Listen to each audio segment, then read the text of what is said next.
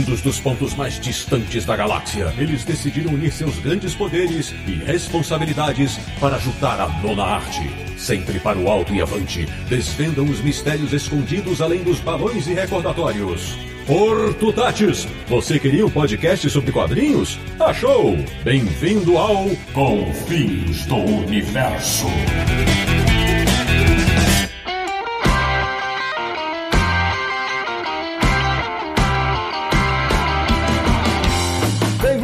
Bem-vinda! Está começando mais uma edição de Confins Universo, o podcast que ama uma saga, que é o podcast do Universo HQ, o site que sabe bem que a construção do atual mercado de quadrinhos do Brasil teve muitos reis e prazeres pelo caminho. www.universohq.com e o programa de hoje vai falar sobre a história de uma importante editora brasileira. Eu sou o Sidney Guzman, falo de São Paulo e ainda lembro bem do dia em que descobri que RPG não era apenas a sigla de Reeducação Postural Global. De Petrópolis, no Rio de Janeiro, um cara que sabe decore salteado quanto é o dobro de cinco. Samir Naliato. Sidão, você estragar minha abertura em todos os confins é imperdoável. Muito bem. Da República de Praga em São Paulo, um homem que jamais esquece o nome do jogo. Marcelo Naranjo. E o papo hoje é sobre uma editora que nós temos muito mais que 12 razões para amá-la. De Luxemburgo na Europa, nosso correspondente internacional. Ele, que não vê a hora de voltar a ser chamado de o homem que passeia. Sérgio Codespot. Eu carreguei muita caixa nesse passeio, isso sim.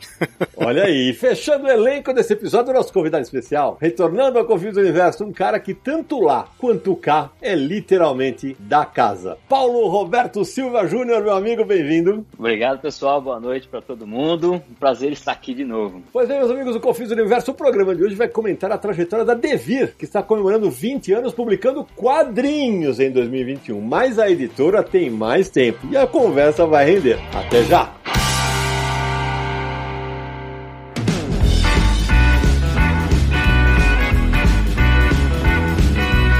Amigo Samino Aliato, antes dos recados iniciais, dedicar esse programa à memória de dois amigos muito queridos, muito queridos, o Douglas Quinta Reis e o Mauro Martinez dos Prazeres, que não estão mais desse lado aqui, mas estejam eles onde estiverem, certamente vão, vão gostar da homenagem que é para eles e também o seu Valder Mitsuharu Yano. Eles foram os fundadores da Devir, né, Sidão? Exatamente. Então fica aqui nosso abraço também e pra gente falar da editora que tá completando aí duas décadas publicando quadrinhos, a gente vai falar muita coisa, mas antes, lembrar todo mundo nossa campanha lá no Catarse, uma campanha de financiamento coletivo que nossos apoiadores nos carregam nas costas. Permitem que a gente continue fazendo tanto podcast, continue fazendo site, agora também estamos no YouTube, tudo isso graças a vocês. Muito obrigado. Então, ó, acesse catarse.me barra Universo HQ. Se você quiser se tornar um apoiador do Confis do Universo e do Universo HQ, acesse, veja lá os planos disponíveis, as recompensas programadas, você vai entender tudo direitinho. Você pode se tornar um confinalta aqui com a gente e fazer parte de grupo no Facebook, grupo no Telegram, pode concorrer a sorteio de quadrinhos, pode participar de gravação do Confins, dependendo do plano. Vai ter o seu nome imortalizado aqui e várias outras recompensas, então acesse lá, se torne com final, tem catarse.me barra Universo HQ. O Samir hoje tem nome de apoiador para falar? Com certeza se dão mais 10 apoiadores aqui eternizados no nosso programa. Nosso agradecimento para Bruno Berzelli Machado, Herbert Sales Barbosa, Washington Luiz dos Santos, Reinaldo Batista da Silva, José Luciano Rocha, Tony Emerson Marim, Raquel Ferreira, Davi Santana Santos de Oliveira, Saulo Lima de Souza e Leandro Correia de Assis. Muito obrigado a todos eles a todo mundo que nos apoia na nossa campanha no Catarse, que, como você falou, é uma assinatura mensal. E a partir de 5 reais você pode concorrer a sorteios. Ixi, cara, nós estamos preparando um sorteio para quando chegar aos 700 apoiadores, vocês não têm noção. Preparem-se porque vai ser Papai Noel antecipado, né, Samir? Isso aí, a gente vai começar a divulgar em breve aí as, os quadrinhos que vamos sortear, todas as ações. Se você já quiser começar agora apoiando, já entre lá, porque começou a apoiar, já está concorrendo aos sorteios mensais desde agora. Então não precisa esperar o sorteio de 700. É isso aí. Bom, o Paulo já teve aqui com a gente no Confins do Universo, mas se você de repente está descobrindo o Confins do Universo hoje, Paulo, se apresenta, fala quanto tempo você tem de Devir e por que você foi escalado para comentar conosco sobre a história dessa editora tão importante para o nosso mercado. Bom, pessoal, eu sou gerente editorial da Devir hoje né, e eu tenho 25 anos de Devir. Né, não sei se o Sidão vai querer que eu conte a minha odiosa história.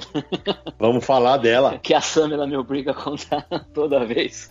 Mas é, eu comecei a trabalhar na Devir logo depois, acho que dois dois anos depois de eu, de eu, de eu me formar lá na Metodista, onde o Sidão era meu, meu veterano. Isso mesmo. Uhum.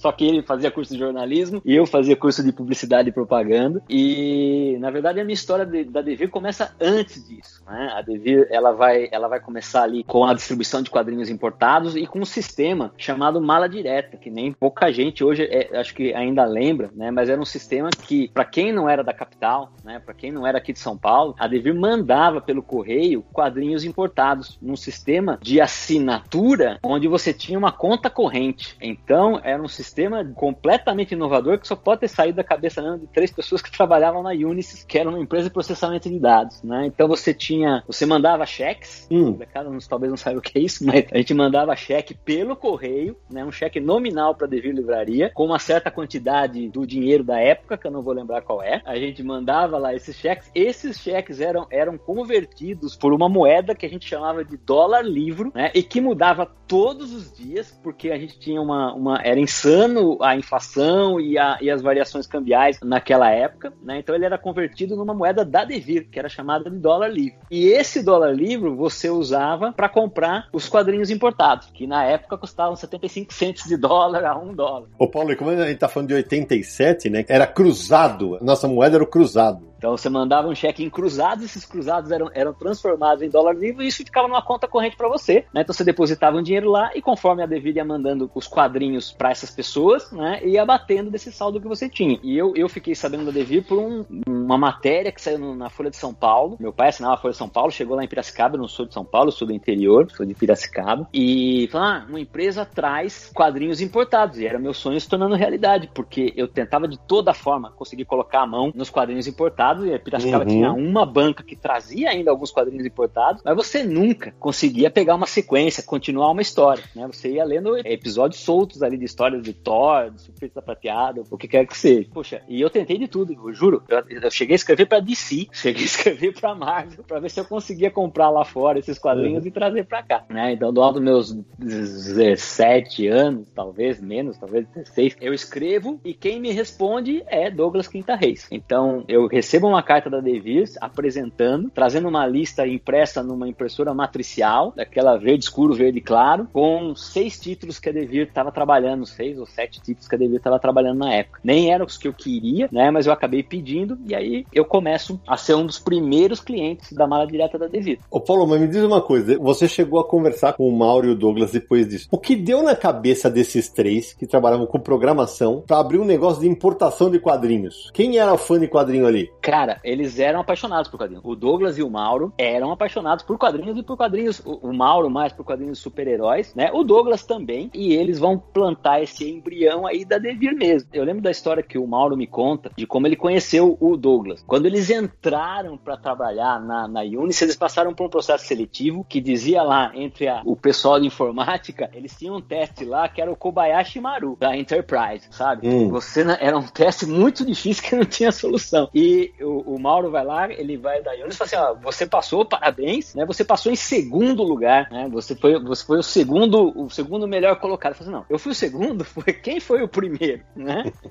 ele falou assim, eu preciso saber quem foi o cara que, que tirou a, a, nota máxima ali do Kobayashi Maru da Unis. E aí ele vai lá e conhece o Douglas, né? O Douglas tinha pego, foi o, o primeiro colocado aí no teste da Unis. Aí começa a amizade deles e essa amizade eles vão descobrir que o que eles têm em comum ali são, são histórias em quadrinhos mesmo que eles gostavam. E aí eles tinham o mesmo problema que eu tinha e que todo mundo tinha. Como é que eu consigo comprar essas histórias? Ah, quando eu vou viajar para fora, eu vou lá e compro e eu trago uhum. para cá. Mas até então, no Brasil, você não tinha um fornecimento constante de quadrinhos. E aí eles resolvem apostar. E é isso aí. É, é muito amor e muita coragem, né? Porque todos os, os, dois tinham lá depois, isso foi muitos anos depois, né? Eles já tinham uma, uma carreira consolidada ali na, na nessa área aí, né? E falaram assim: não, a gente vai querer fazer. E vão lá, metem a cara, empreendem e fundam a, a, a Devir. Olha que loucura, porque o Paulo tá falando de 87, gente, o mercado de quadrinhos no Brasil se resumia basicamente a Globo publicando Maurício de Souza e a Abril que dominava todos os super-heróis. E Disney. E Disney, bem lembrado. E nessa época, o Sérgio já contou em algum episódio do Confis, foi o episódio que a Marcela Godoy esteve conosco. Mas o Sérgio tem uma ligação muito forte com a Devir, né, Sérgio? É, eu tenho. Eu era rato de banca de jornal, como o Paulo, que quem distribuía quadrinho importado no Brasil era a Siciliano. Esse material você encontrava só em banca, só o material americano que não era distribuição direta nos Estados Unidos. Então, o que os americanos mandavam para comic shop, você já não, não conseguia encontrar em banca no Brasil. Você só encontrava é, o que era distribuído regularmente, né? Então você estava lá comprando uma revista, se tinha alguma minissérie, algum cruzamento com algum outro título, você ficava em branco, você não sabia o que estava acontecendo. E alguém me avisou que tinha aberto uma banquinha, uma livrariazinha na Vila Mariana que recebia a revista importada direto dos Estados Unidos. E eu fui lá, tinha uma cacetada de coisa, era o Alex Comics, e tinha um dia, se eu não me engano, era uma quinta-feira de tarde, depois virou sábado, eu já não lembro mais da. Você da, não, você da não se engana, Sérgio. Toda quinta-feira. Aí o Mauro ia lá levar uma caixa de papelão com os títulos. Às vezes ele estava acompanhado do Marcelo ou do Claudinho, né? O Claudinho era o responsável pela programação que fazia a lista dos títulos que estavam saindo e dos assinantes e tal. Então você podia reservar o seu título, né? Reservar suas revistas. E eu comecei assim, como cliente, eu comprava bastante. Depois eu comprava tanto e eu entendia tanto de quadrinho na época que o, o, o dono da Alex me chamou para trabalhar um tempo lá na banca dele, enquanto eu tava na universidade. E o Mauro, eu conheci ali o Mauro, conheci o Leandro. O Leandro é o Leandro Luigi Delmanto, que depois viria a ser, inclusive, editor do Devir. Exato. Depois eu conheci o Doctano, que chegou a publicar no Brasil o Miracomé naquelas três edições de formato, cada um com, num formato. Ele era comprador e cliente. E horrorosamente mal editadas. Era, E era aí o Mauro- o nome dessa- Editora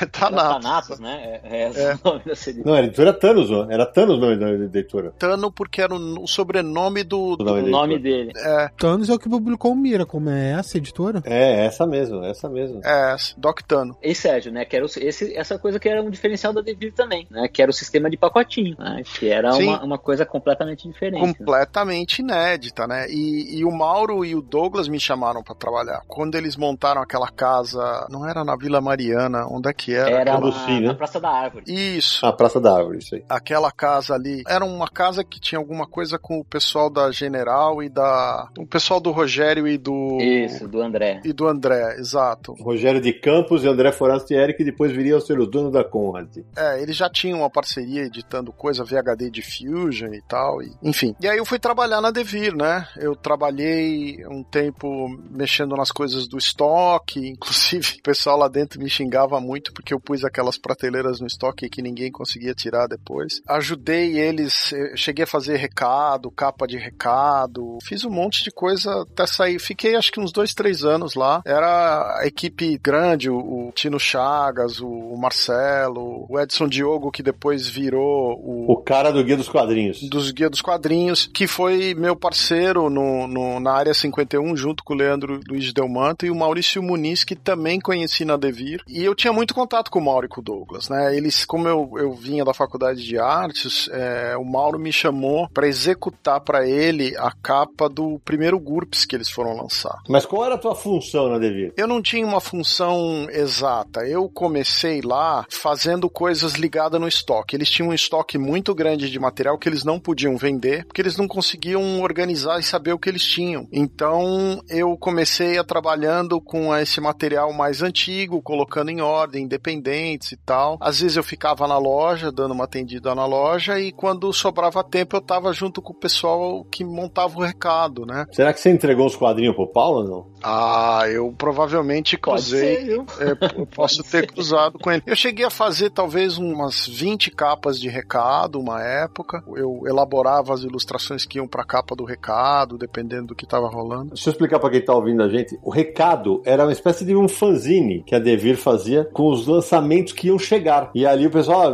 ah, fica- eu lembro que eu tinha, puta, deve ter um monte guardado ainda aqui. Ali, ah, vai chegar a revista tal, vai chegar a revista tal. E tinham pequenas matérias, assim, era uma folha A4 dobrada, se eu não me engano, é isso? O formato era esse. É, E a pessoa reservava o quadrinho que ia chegar, né? Exatamente. Então você recebia o recado, via quais eram os quadrinhos que iam ser lançados, e você falava, ó, vou querer esse, esse, esse. Aí a Devir separava o seu pedido, quando chegavam, fazia o pacotinho e te entregava o que você reservou. E É, o o primeiro que era- recado era um A4 que nem era dobrado, né? Era um A4 sem dobrar.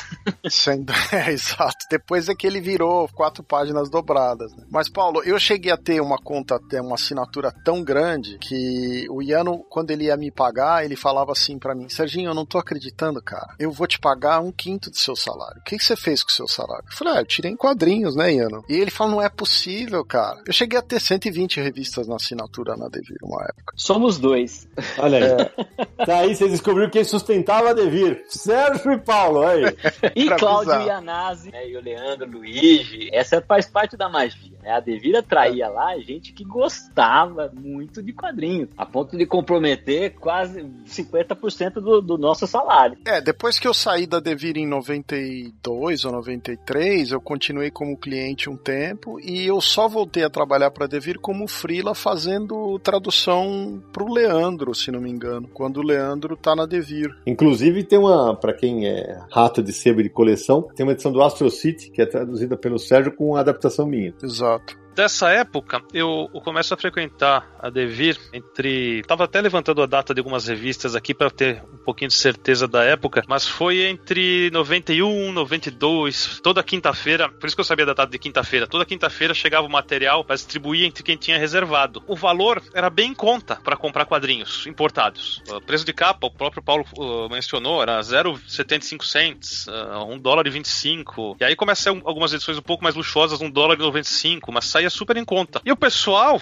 era um grupo grande que ia toda quinta-feira lá buscar. E era muito engraçado, né? Porque chegava aquele pacotão, cada um pegava o seu e um começava a mostrar pro outro que comprou, peguei isso, você reservou isso tal, né? E a loja tinha bastante material importado. Foi quando eu comecei a me interessar, porque inclusive não era longe de casa. A Devir era na Teodoreto Solto, né? Mas você não ia na Teodoreto, você ia na, na Augusto Toledo, Ah. na Casa Azul, Uhum. lá embaixo. É isso aí. escadinha. Isso, a escadinha, exato. Você vê que o Naranjo tá bem, o Sérgio e o Naranjo bem, né? Vou ter que botar os dois no asilo, né, cara? É, tô velho, velho. Não lembro mais nada. As memórias se misturam já. Cara, mas era muito bacana. Era uma festa, e era bom, que dava pra comprar, né? Cabia no bolso. Então foi uma época muito divertida, assim, era muito agradável. E lá o pessoal era muito, muito legal. E tinha, os, tinha esses lances que- de RPG, essas coisas todas. Eu gostava mesmo de quadrinho, não tem jeito. E a curiosidade é quando começam a sair os títulos da Image. E Olha então eu, eu peguei o número 1 um do Spawn, eu peguei o número 1 um do Savage Dragon, eu peguei o número 1 um de algumas coisas do Rob Liefeld. Ô, Naranjo, você pegou um dos 50 número 1 do Spawn, um dos 50 número Pois é. Do Homem-Aranha. E achava o Você tinha 50 máximo aquilo lá. diferentes. Achava o máximo, né? Eu, eu lembro até a- quando chega a sair um pouquinho mais pra frente o número 1 um do Aranha do McFarlane e que só podia pegar um cada cliente, não podia pegar mais que isso, porque tinha uns doidos que estavam comprando pra valorizar. Isso no Brasil, gente, uma coisa. A nerdaiada é muito louca, né? A verdade é essa, né? Nunca pensei Essa, nesse essa era, uma, coisa. era uma coisa interessante aí, né? Primeiro é que esse, esse embrião aí é o que forma as lojas especializadas, né? Quando a gente fala pro pessoal que é um ponto de encontro, é isso aí, né? É um ponto de encontro que vai reunir essas pessoas. A loja da Devir nasceu, que a Devir vai ter mais pra frente uma loja, né? Do, do material que sobrava da distribuição que a gente fazia pra essas lojas, pra Muito Prazer, pra Alex Comics, pra Forbidden. E essa loja nasce dali desse ponto de encontro que toda, isso era tudo pensado pelo Mauro e pelo Douglas, né? Essa data de quinta-feira, essa periodicidade ali pra fazer com que as pessoas se reunissem todas as quintas. E digo mais, né? Manaranja é um daqueles que nunca ia embora. Dava 10 horas da noite e ele tava lá ainda.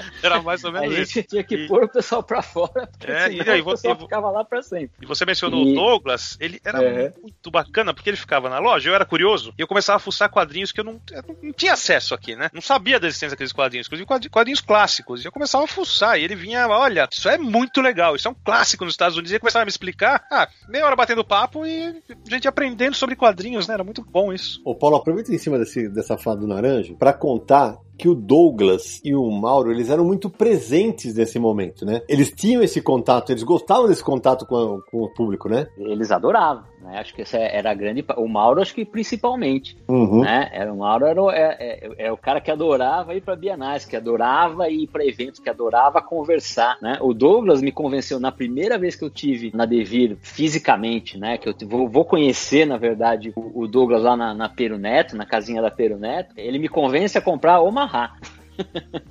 Nossa! Cat Dancer. é, pois é.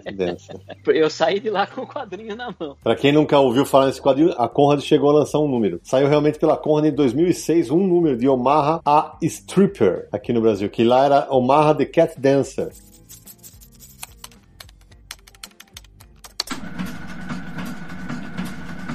O Paulo falou do sistema do dólar livro. Eu lembro que na época da hiperinflação, o dólar livro da Devir tinha um nome que era uma moeda como dinares ou sestércios. Não sei se o Paulo vai lembrar disso. Não. Eu lembro de uma época que a gente queria nomear o dólar livre ali com uma moeda fictícia, mas eu É, nem lembro é. se isso foi pra frente. Era um Bitcoin antes da internet. É, porque precisava explicar às vezes para os clientes que o, o valor do dólar que estava na capa da revista americana não era o valor que tinha que ser cobrado, porque tinha mãe que ia lá levar o filho para comprar Homem-Aranha, que ela falava, mas está na capa que isso é um dólar. Uhum. É, por que, que vocês estão me cobrando tanto? Aí tinha que explicar o lance do dólar livre e acabaram criando uma moeda. Ela não era exatamente fictícia, porque eu acho que chamava dinares, que é uma moeda que já existiu. E a outra coisa em cima da fala do Naranjo, né? Eu me lembro de uma preocupação tanto do Mauro quanto do Douglas quando começou a Image, que eram, por exemplo, o material do Rob Liefeld, eram seis capas iguais, com conteúdo da revista igual, lacradas num plástico, mas cada uma vinha com um card diferente. E a preocupação deles era escrever um editorial pro recado, porque era tudo a mesma história. Então eles falavam pros clientes, olha, eu sei que tem quem vai colecionar por causa do card, mas é a mesma história. Então você pode gastar o seu dinheiro comprando seis revistas diferentes. Era uma preocupação que eles tinham muito grande, pelo menos naquele começo da Devir ali, com como a molecada gastava o dinheiro. Eu vou te falar que eu nunca tinha ouvido falar nessa história da moeda, certo? É, eu me lembro o Douglas explicando para uma cliente numa época que eu tava na loja e a moça fazendo um escândalo com o cacho, o Douglas se aproximou e falou: Olha, existe a questão da importação, então o dólar que a gente tem que cobrar é um valor de dólar em cima do que a gente paga de imposto, de uma série de coisas, para não confundir com o dólar livro que outras livrarias têm, como por exemplo a Siciliano. A gente pôs o nome, chama tal, e, se não me engano era o Serstércio ou Dinares, isso faz milhões de anos, eu já não vou lembrar mais direito. Mas tinha sim, teve uma época que tinha. E era essas coisas curiosas, né? Você não, não tinha lá uma, sei lá, URV. Uhum. Tinha a brincadeira de colocar o nome de uma moeda, né? Era muita coisa de fã mesmo, de, de trabalhar com o que você gosta. Entendi. Ó, eu vou te falar que nessa época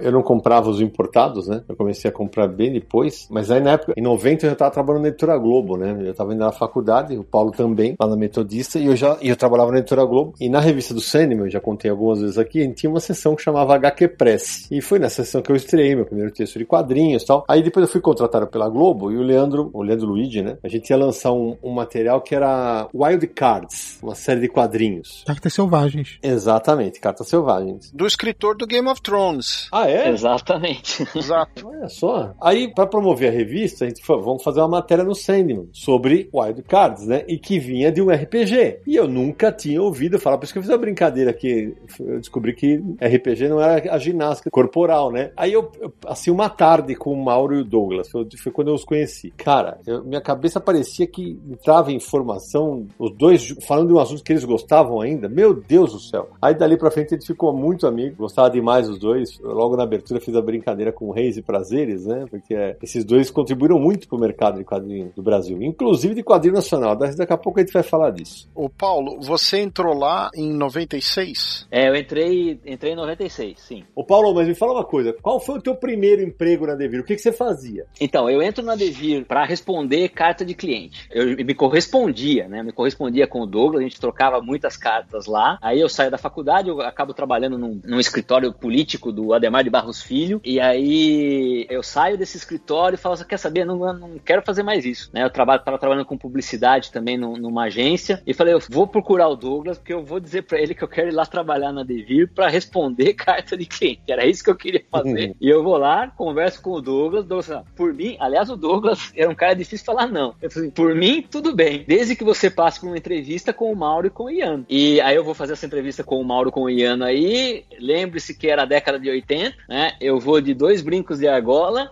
cabelo comprido e um macacão sem camisa, né? E ainda assim... Meu Deus. esses- ainda assim, sei lá por quê, eles me contratam para trabalhar lá e eu começo a responder as cartas de clientes que eu, eu, eu sempre gostei muito dessa conexão com gente que gosta das coisas que eu gosto, né? Com gente que gosta de quadrinhos. Então, é todo esse processo aí da mala direta, né? Você não mandava só um, um demonstrativo de saldo, que é o que a gente chamava na época. Você mandava uma cartinha, né? As Sim. pessoas se correspondiam e você escrevia à mão essas cartas aí. Então, eu chegava, nossa, escrevi, sei lá, mais de 200 cartas por mês para os clientes da, da, Caraca. da, da mala direto. É, era, era uma coisa muito bacana, né? Que depois acabou se perdendo, né? Mas era uma coisa muito, muito interessante, muito legal. Ô, Paulo, uma coisa, diz uma coisa, até para quem tá ouvindo a gente, gente tá falando muito, de repente as pessoas não conhecem e tal. Qual era a função de cada um dos três da sociedade. O que fazia o Mauro, o que fazia o Douglas o que fazia o Iano. O Iano continua lá, tá, gente, pra quem tá ouvindo a gente. O Iano é o, é o chefão.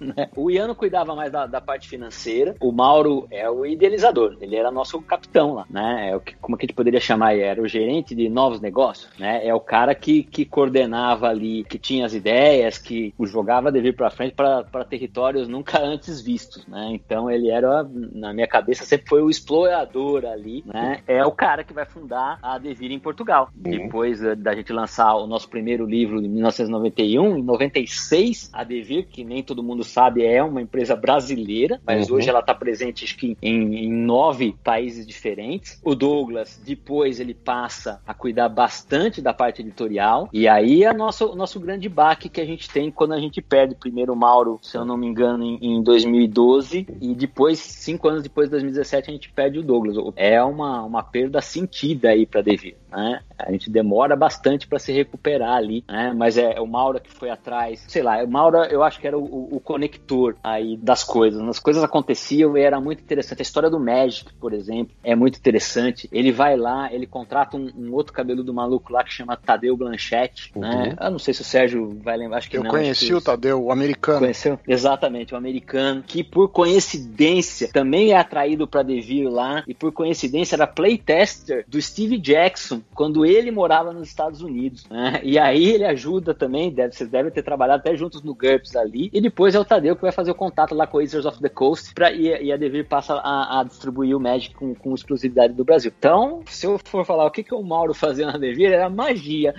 E era um cara extremamente inteligente, cara. Você conversava 10 minutos com o Mauro, é impressionante. Ele, ele, ele sabia tudo de tanta coisa era, é, é era realmente engrandecedor conversar com o Mauro. Mas olha, só para dar um exemplo dessa época que o Paulo estava mencionando, né? Quando alguém precisava de gente que era colecionador ou que falava de quadrinho, ninguém sabia o que fazer. Então todo mundo ligava na Devir ou chamava Devir. Teve um programa da TV que acho que era do Flávio Gicovati, não sei se vocês vão lembrar. Lembro, foi inclusive psicólogo, psiquiatra do Corinthians. Isso, ele tinha um programa na TV e teve um, uma edição sobre colecionadores. Então eles ligaram na Devir e pediram um monte de gente de coleção, de colecionador. E eu tava lá, fui eu, um monte de gente que era conhecido deles lá, clientes, alguns funcionários, inclusive o Tadeu que o Paulo tava mencionando. E o Mauro falava assim: Meu, não deixa o Tadeu falar nada, que ele é meio doido, não vai falar na televisão alguma coisa louca lá, não, melhor ele não, não abrir muito a boca no programa. Né? Mas era isso, você chamava as pessoas para participar das coisas, né? E essa pergunta do Cid é difícil responder, porque a gente na Devir, acho que até o Sérgio falou, o que é que você fazia lá, Sérgio? Eu fazia de tudo um pouco. É bem isso mesmo, né? O Douglas lá, tava lá à frente da editora também, né? Depois, nesses últimos tempos, ele, ele era, ele vai falar, ah, era o gerente comercial, né? O diretor comercial da Devir de um tempo pra cá, mas é, é tudo muito misturado, né? Nossa estrutura é bem, bem misturada. É, hoje eu sou gerente editorial porque convencionou se falar assim, né? Eu também já fiz muito recado, viu, Sérgio?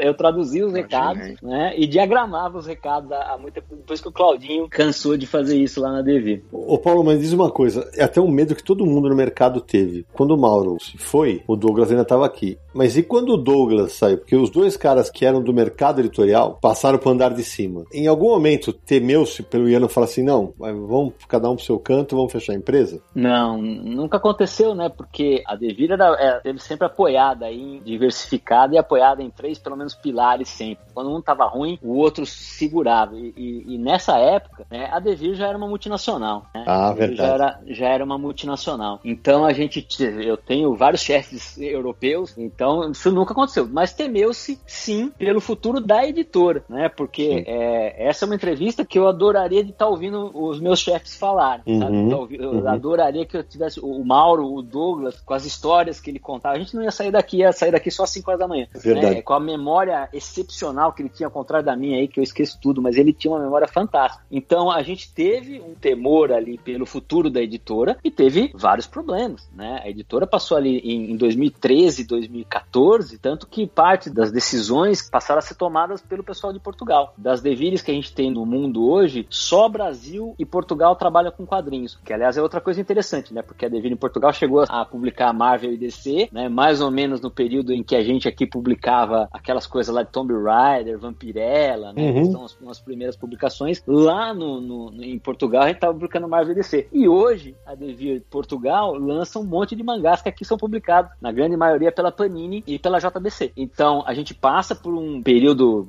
que é um buraco negro mesmo, né? De, de uma ausência de liderança. E é nesse período que eu sou deslocado do que eu fazia antes, que era, era eu trabalhava na parte da distribuição, eu gerenciava a distribuição da Devir, que é a distribuição, de novo, de Panini, de JBC, dos quadrinhos, lá para trabalhar mais focado na editora, e aí eu passo a ficar à frente da editora a partir de 2017, né? De fato, ali 2017, 2016.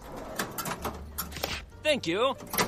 Ô Paulo, você contou que você entrou em 1996, né? Uh, em 97, final de 97, no 98, eu tive uma surpresa bem agradável na Devir, que foi encontrar o Akira de volta, porque não tinha sido completado no Brasil, né? Teve um hiato entre 1993 e 1997. No finalzinho, uhum. tá aqui, eu vi aqui no Guia dos Quadrinhos, dezembro de 97, volta a sair, aí sai as, as, edições de 34 a 38, finalizando a saga, né? O que eu ouvi na época que, era, que a Devir teve total relação com isso, é verdade? Ou é lenda quadrinística? Ó, o que eu me lembro do Akira especificamente é que a gente teve uma participação na distribuição. Foi o mesmo um, um esquema muito parecido com o que a gente vai fazer com o Sandman. A gente começa ajudando na distribuição, né? Então o Mauro vai lá e conversa ali com o pessoal da Globo lá para que a Devir compre uma certa quantidade ali da, daquela tiragem que a gente ia garantir aquela compra ali para distribuir no nosso canal de distribuição, né? E o Akira foi exatamente nessa nessa linha aí. A gente não teve nenhum envolvimento em edição nem nada, mas na distribuição sim. E vale dizer para quem está ouvindo a gente que a Devir foi absolutamente fundamental para que Sandman fosse concluído como revista mensal no Brasil. Porque a editora Globo, as vendas caíram e tinha um público fiel, só que pequeno para sustentar a editora. Quando a Devir entra no processo e o Mauro, o Mauro Douglas falou: não, a gente garante uma venda X para as gibiterias. Foi isso que permitiu que a revista chegasse até o final. Era quase uma tentativa de reproduzir o esquema da venda direta americana, né? Com essas tiragens especiais, né? Mas foi é o que você tá falando, né? Se não fosse isso, não tinha saído nem o fim do Akira, nem o Sandman, né? E no História de Editor, eh, do Leandro, ele conta disso. Ele fala bastante disso. Quem quiser ouvir, a gente vai linkar no, no post desse episódio. Ô Paulo, quando que a Devir começa a expandir? Porque eu não lembro, já não é da minha fase, né? Mas eu lembro que tinha Devir Portugal, Devir Espanha, tinha uma fase que teve até Devir Estados Unidos, que eu não sei nem se chegou a operar fora ali de certos parâmetros de escritório, né? E você falou que tem nove países hoje com a Devir? É, a gente começa com Portugal em 96 e aí uhum. a partir daí a gente vai expandindo. Hoje a Devir tem Portugal, Espanha, Itália, Argentina, Chile, Colômbia, México e o escritório que a gente chama de Devir Games, que fica em Seattle, e o escritório e a, uma distribuidora, na verdade, que fica em Miami, que é a Devir Américas. A gente chama de Devir Américas, que atende a, Ô, Paulo, a América e, Central ali. E, e, quem é a matriz? Brasileira. Brasil, vai Brasil. Olha aí, que legal. A matriz é brasileira, que legal. Não sabia, porque é curioso que o Paulo falou, eles abriram a Devir Portugal antes de começar a publicar quadrinhos. E é, isso, é nisso que eu queria entrar agora, Paulo. Você já estava lá em 2001, é que sai, começa para valer a Devir, mas antes a Devir já fez algumas coedições, eu não sei, não sei se seria coisa, algumas parcerias, como essa do Cinema na distribuição, mas teve outra antes, né? A gente teve várias parcerias nessa época, né, em que antes da Devir ter um selo, de ser uma, uma casa editorial propriamente dita, né, nossos primeiros jabs aí nessa na área editorial foram através de parcerias, parcerias com a Acme no Spirit, parcerias com a Nova Sampa, a gente chegou a fazer também do Carlos Casamata e parcerias com autores independentes. A gente vai ter uma parceria com o Marcati, é que é tudo muito nebuloso, porque isso já está fazendo é, mais de 30 anos atrás, mas é, são essas as parcerias que a gente começa ali a tomar gosto e eu acho que é o momento de contar a história de quem é o padrinho da editora, é isso da aí. editora Devir, né? O padrinho da nossa editora é o Will Eisner. Conta a lenda, e agora ninguém vai poder mais me desmentir, né? Que a editora do Brasil nasce de uma conversa entre o Mauro, o Douglas e o Iano com o Will Eisner, que fala, poxa, mas que legal, vocês distribuem, vocês fazem isso, mas por que não editar? Né? Por que, que vocês não fazem essas coisas? E aí é o Will Eisner que implanta essa semente, e aí os, os chefes vão lá e vão, seguem a, a risca ali o conselho do Will Eisner, e tem até uma razão de ser, da gente procurar Spirit e dos primeiros quadrinhos que a gente lançar serem os quadrinhos do Eisner também, que a gente publica até hoje. Eu tenho uma lembrança do Mauro com planos de publicar material nacional nos Estados Unidos, e ele me contou que o problema era o volume e o espaço em livraria. Me lembro exatamente dessa explicação, porque eu não tinha a menor noção disso, e ele falou: se você vai, por exemplo, numa loja grande, numa livraria grande, né, ou num desses Target da vida que tem um setor de livros, tem uma prateleira que é sua, e você tem que ter a prateleira ocupada o tempo inteiro, tem que ter lançamento o tempo inteiro, você não pode aquilo deixar vazio, senão você perde o espaço na livraria e você não pode mais vender naquele ponto. E essa era a preocupação dele, como vender o quadrinho nacional é, adaptado para os Estados Unidos nesse volume, com essa intensidade. Tinha até um nome, né? A gente chamava, era um nome de trabalho, né? O nome desse projeto aí, que infelizmente a gente nunca conseguiu realizar, né? Chamava Brazilian Graphic Novel.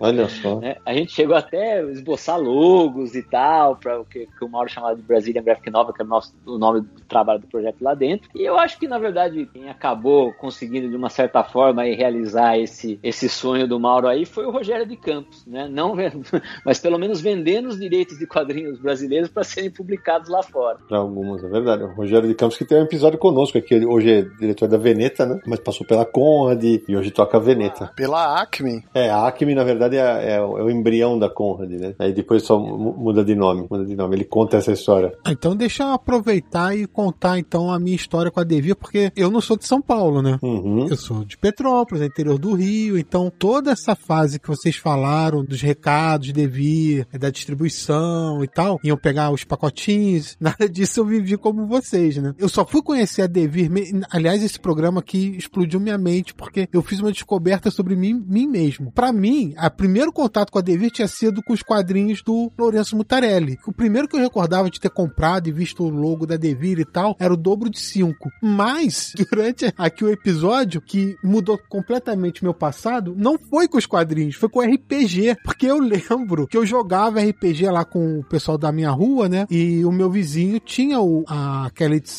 de regras e tinha GURP Super e, e outros GURPs. E, cara, essas eram publicações da Devir.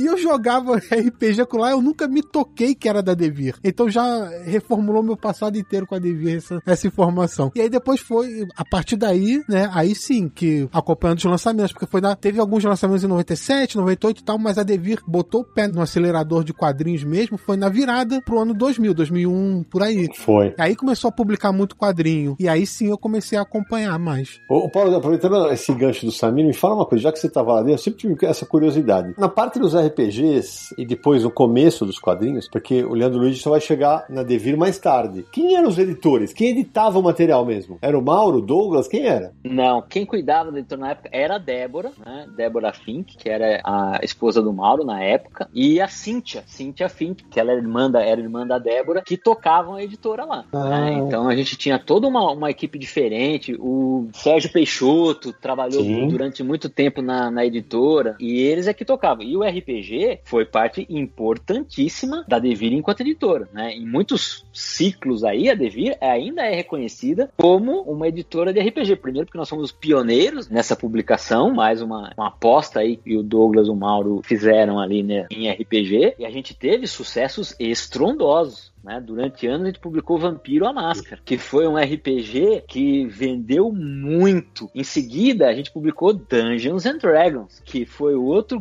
sucesso gigantesco. Isso durou anos, né? E aí isso gerou, o que eu, eu acho que me corrija se eu estiver errado, mas o primeiro grande evento de nerd, não vou dizer de cultura pop como chama-se hoje, mas de nerd do Brasil, que é o Encontro Internacional de RPG na Marquise do Ibirapuera, onde a gente chegou a reunir de 15 a 30 mil pessoas para jogar RPG. Cara. RPG. Uau! Vampiro eu também joguei. E pra quem nunca E- viu, as edições eram lindas. Vampiro eu lembro até hoje que eu paquerava a edição Sim. na Devir, mas eu falei, não, isso não é a minha, não vou comprar, mas eu pirava, tão bonito que era a edição. Eram edições com, com acabamento né, editorial é, que era, era de fato primoroso. Né? A gente foi lá do, do GURPS para Vampiro e para D&D, para Lobisomem. Lobisomem a gente fez um rasgo na capa. né? A gente inventava coisas que até então não existiam no mercado. As ilustrações de Vampiro era do Timothy Bradstreet, né, que é um ilustrador bastante famoso também. Era, eram, eram ilustrações lindíssimas. E trouxe também, aproximou, vai ter um efeito muito parecido pra gente do que o Sandman vai ter, que é atrair o público feminino, que até então passava longe das coisas que a gente editava. É a partir do vampiro ali, do vampiro à máscara, que a gente começa a conseguir conversar com o público feminino. E é legal contar para os nossos ouvintes que são mais novos, né, Paulo? Porque, por exemplo, essas edições elas eram realmente muito luxuosas, capa dura e o caramba, numa época em que o mercado de quadrinhos aqui no Brasil ainda não fazia edição de capa dura. Exatamente. Abril era formatinho ainda, se uhum,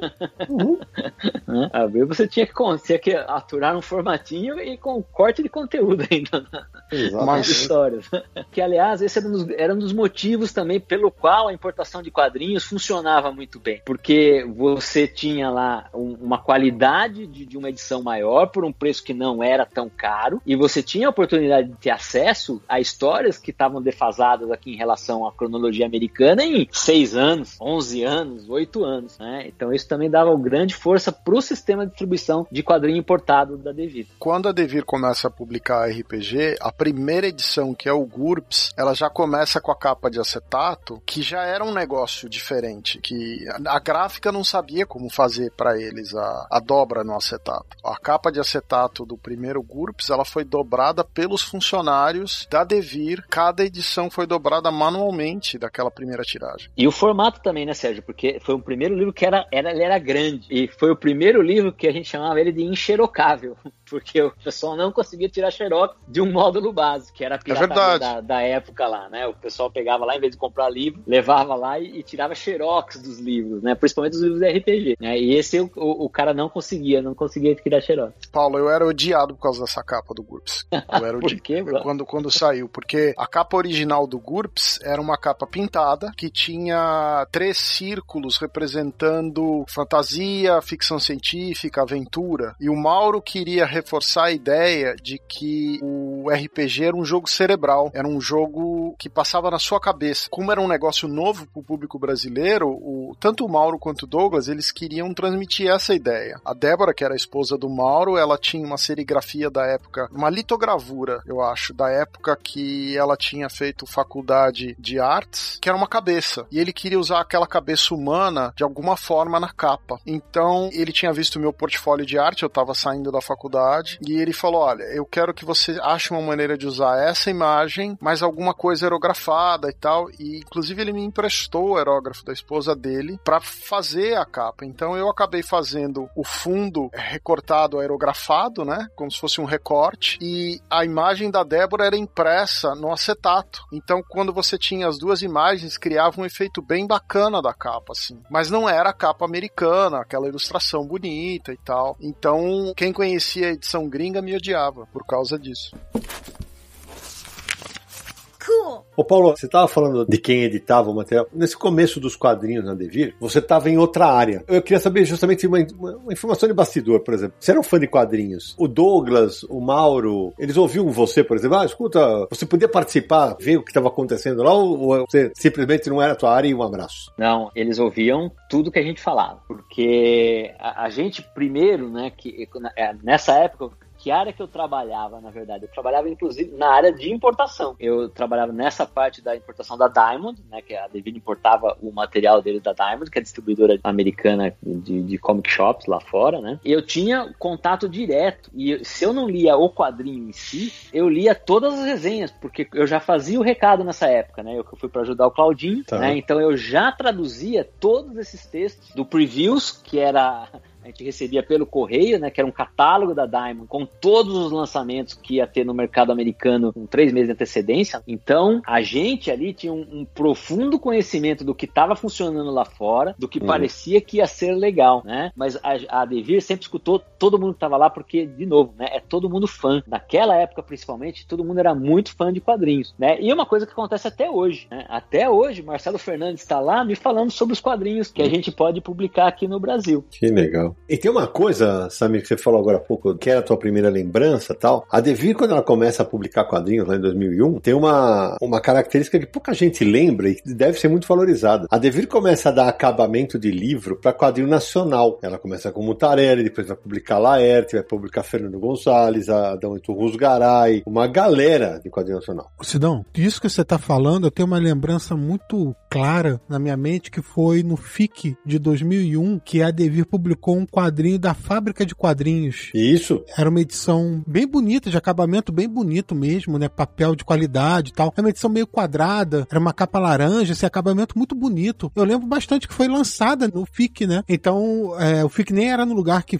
as últimas edições foram realizadas, era em outro espaço. E eu pude ver a edição, folhear e tal, realmente estava. E era aquele momento, né, da Devir começando a publicar os quadrinhos. É isso que eu ia perguntar, Paulo, porque é o seguinte: nesse começo de 2001, 2002, né? Começo do século, na verdade, já haviam se passado 20 anos, por exemplo, do sucesso estrondoso da Chiclete com Banana. E assim, até pelo conhecimento que a gente tinha do mercado, esses álbuns não deviam vender tão bem assim. Mesmo assim, os dois insistiam em publicá-los. Por quê? insistiam porque eles acreditavam muito em criar um mercado de quadrinho nacional. E você tem toda a razão, não vendiam muito mesmo. Né? Era, um, era um grande investimento ali, mas é porque realmente eles acreditavam que a gente conseguiria fomentar um mercado de quadrinho nacional. Já naquela época a gente tinha lá, como é, é todo mundo ligado, né? era, era a Devir e a Conrad, né? desse movimento de levar os quadrinhos para as livrarias, né? tirar ali das bancas e levar esses quadrinhos para a livraria. E o Brazilian Graphic Novel, né? Eles não só acreditavam nisso, como eles tinham certeza que a gente conseguiria conseguir fazer um projeto ali para levar os quadrinhos brasileiros para fora. O Mutarelli não publicou o Cheiro do Ralo como livro pela Devir? A gente lançou é o Cheiro de... do Ralo, sim. Mas isso é bem depois. Então, a Devir, a gente vai fazer, né, vários romances, vários livros.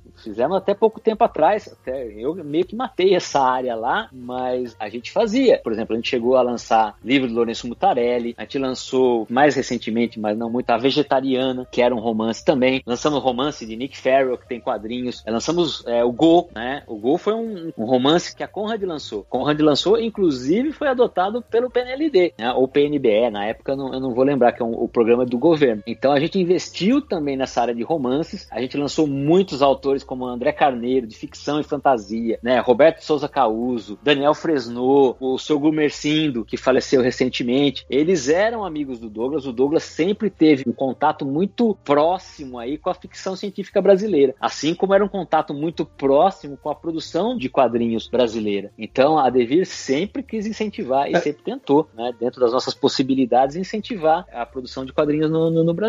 É isso aí para pensar, gente. Eu já citei Laerte, Fernando Gonçalves e Turros Galé, teve Glauco, teve Angeli, teve Marcelo Campos, teve Eduardo Schleusser, teve José Aguiar, teve André Diniz, teve Laudo Ferreira, Roger Cruz, Rogério Vilela, Marcela Godoy, Jefferson Costa. Cristina Ajudar. Olha lá, muita gente foi publicado pela Devir. Muita gente foi. E é isso que eu ia te falar isso, Paulo. É, há alguns anos vocês pararam de publicar quadrinho nacional, né? Vocês não estão mais investindo em quadrinho nacional? Não, a gente parou, né? Porque, de novo, né? Com o buraco negro ali que a gente teve lá, a gente teve que arrumar a casa ali. E o jeito mais fácil de arrumar, e, e obviamente os projetos mais rentáveis que a gente tinha, é o que a gente teve que dar continuidade. Né? Então, meu trabalho lá foi focar ali os blue chips lá, né? Eu tenho Frank Miller, tenho Will Eisner, tenho Brian K. Vaughan, eu tenho Grant Morrison. Foi focar nesses autores ali que tem uma certeza maior de retorno ali editorial, mas nunca a gente deixou de ter esse plano de voltar a publicar autor nacional. Né? Esse é um plano que a gente tem mesmo, é um plano que eu comecei desde 2018 para a gente começar a voltar a publicar autor nacional e a gente vai conseguir sim, porque graças a Deus as coisas estão indo bem pra gente lá e eu acho que 2022 a gente pode ter novidade vindo por aí. Bacana, porque eu lembro que as últimas coisas que vocês publicaram, acho que foram coisas mais ligadas a Proac e tal. E eu tava lembrando, vocês publicaram o Watson Portela, Gilmar, o Magno Costa e o Marcelo Costa. O Chico Caruso, o Paulo Caruso. Sim, é, realmente muita gente boa passou pela Devir. Então eu tô mal, que é uma boa notícia que talvez a gente tenha uma retomada dos quadrinhos nacionais. Pô, Sidão, até eu passei pela Devir. É mesmo? Tô lembrando que as histórias que eu escrevi de roteiro da Quanta saíram no Fim do Mundo, né? Que é aquela coletânea de histórias. Tem uma história minha com a Julia Bax. Olha aí. Tem umas histórias minhas do Quebra-Queixo que saíram também edição da Quanta, né? Que legal. Exatamente. De autores nacionais, é, eu acho que a gente publicou um monte. Que a gente tem contratos válidos até hoje com muitos desses autores. Anteriores. E a gente tem estoques até hoje de muitos desse material que a Devir lançou lá atrás. Agora, Paulo, a gente falava em off, qual seria o primeiro quadrinho da Devir, né? E a gente tava até brincando, tem um quadrinho do, do Mutarelli que é Devir e não é Devir, é isso? Que é a confluência da forquilha. Exatamente. A gente tem lá, eu não tenho essa certeza, está nas brumas da minha memória ali. Aham. São dois quadrinhos, na verdade, que eu sei que a Devir estava envolvida. Lá dentro a gente também não tem a certeza. Um é do Lourenço Mutarelli, que é a confluência da forquilha, né? Que a gente já pesquisou, né? E descobriu que aparece lá listado como editora Lilás. Isso. Mas na nossa memória coletiva lá, o Confluência da Forquilha seria de fato o primeiro trabalho de, de edição da Devir, ainda É. que não tivesse nosso logo lá. E na dúvida de uma produção que a gente tenha feito em conjunto com o Marcati, né? De um quadrinho chamado. Era um, um quadrinho. Era um fanzine chamado Creme de Milho com Bacon. Olha só. É, era uma capa amarela, era o Marcati, era escatológico e tal, e eu me lembro, é chocante desde aquela época, é, 20 anos atrás, né? Então a gente acha que realmente esses são os primeiros quadrinhos que a gente faz lá, que a gente tem uma participação editorial, ainda que não registrada. Certamente todo mundo envolvido vai ouvir esse podcast aí, vai poder corrigir a gente depois ou confirmar essa história pra gente em algum momento. Paulo, eu tenho uma pergunta curiosa em relação a Devir Brasil, Devir Portugal, né? Vocês publicaram aqui o José Carlos Fernandes, que hoje não faz mais quadrinho, a pior banda do mundo, né? Eu sei que os dois primeiros volumes saíram pela Devir na época, como formato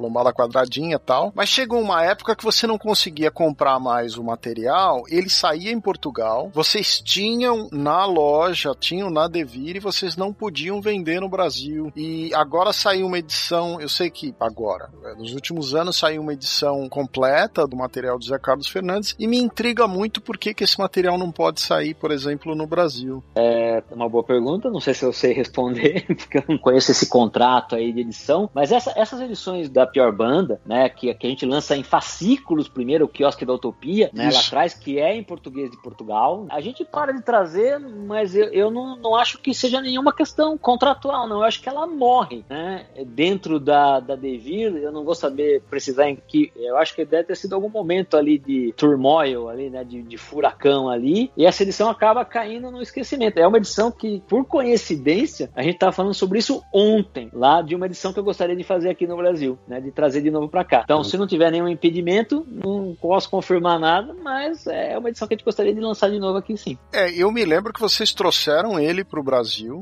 É, eu cheguei a entrevistá-lo, a, a cortesia de vocês. Ele trouxe uma quantidade grande de quadrinhos portugueses. E a, impressão que eu tinha é que vocês tinham grandes planos para lançar o material dele aqui no Brasil, né? Por isso que ficou a curiosidade, que acabou saindo só a pior banda do mundo, com edições portuguesas que depois morreram, né? É, eu não, não, não sei precisar. A impressão que eu tenho é que ele morreu, talvez pelo momento errado, a hora errada de ter, a gente ter começado Sim. esse projeto dentro, dentro da editora mesmo e, não- e talvez um momento de mercado também. Mas, por exemplo, eu tenho certeza que é um quadrinho que funcionaria muito bem no- nos dias de hoje.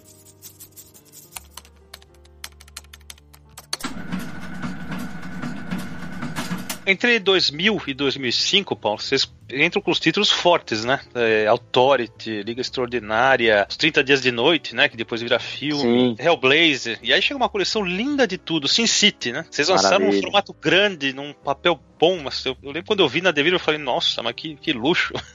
Era formato americano, né? A gente lança em formato americano. É, eu ia falar isso, formato grande, formato americano, formato- formato original, porra. Sidão, eu acho que era maior, eu tô falando porque eu acho que era maior que o formato da Globo. Mas era formato original. É, o que foi o formato grande foi 300 depois, né? É. Que tem um formato diferenciado. Mas teve uma recepção boa do público essa, essa coleção do Sin City? Foi um dos nossos grandes sucessos. A gente pode até fazer uma brincadeira aqui que eu separei de quantos das HQs que a Lançou, daquelas propriedades que a gente lançou, que viraram filme ou tiveram alguma adaptação pra TV. É um montão. É verdade, hein? Vamos lá. Manda algumas aí, vai, Paulinho. Ó, as que todo mundo sabe e vai falar aí é Umbrella Academy, The Boys, Sin City e 300. Agora vai, vocês. Olha aí, vamos lá. O Máscara, Tartarugas Ninja, Preacher, Preacher, Paper Girls vem aí, né? Não saiu ainda. Tem Liga Extraordinária, que foi citada aqui. sim. Outro que já foi citado também, 30 Dias de Noite. Aí eu tenho Substitutos, Sim. que era aquele filme do Bruce Willis, Desbravadores, que saiu aqui como Pathfinder, de autores nacionais também. Whiteout. Whiteout, é- esse é do Greg Hooker, né? Um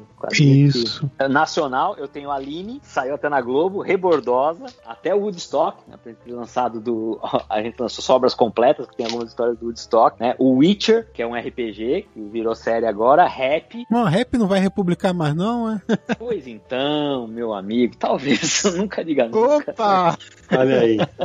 E vou dizer ainda, até Caverna do Dragão, porque a Devir editou Dungeons and Dragons durante muito tempo e Caverna do Dragão é Dungeons and Dragons. Isso é verdade. Tem um material que eu fico triste que parou, teve três volumes, que eu gosto muito, que é o Coelho Samurai Usagi Ojimbo. O Zaguezinho. Eu imagino que não seja campeão de vendas, mas eu achei esse material muito divertido, muito. É É, porque a uma gente da... chegou a lançar, né? Mas não, é, assim como Tartarugas na época, né? Foi mais ou menos na mesma época. A gente tava experimentando ali, mas é, realmente na- naquela época não funcionava. Apesar de, de que o Zag, ele pegou o PNLD. Olha só. E, ô Paulo, eu sei que não era, não era a tua área ainda na época, né? Mas é, como o Nariz citou ali nos anos 2000, 2004, 2005, a Devir, ela tinha praticamente três anos de publicação de quadrinhos quando ela pega os títulos da Vertigo. Exato. Então, eu lembro que na época, eu lembro bem porque eh, não chegou a ser uma encrenca porque eu não deixei ser uma encrenca. Eu editava a Wizard e quem fazia a pauta das matérias nacionais era eu. E a Wizard era da Panini, né? só que eu, eu editava para Mitos Editora, que era o estúdio, né? E aí eu fiz uma matéria de página dupla, entrevistando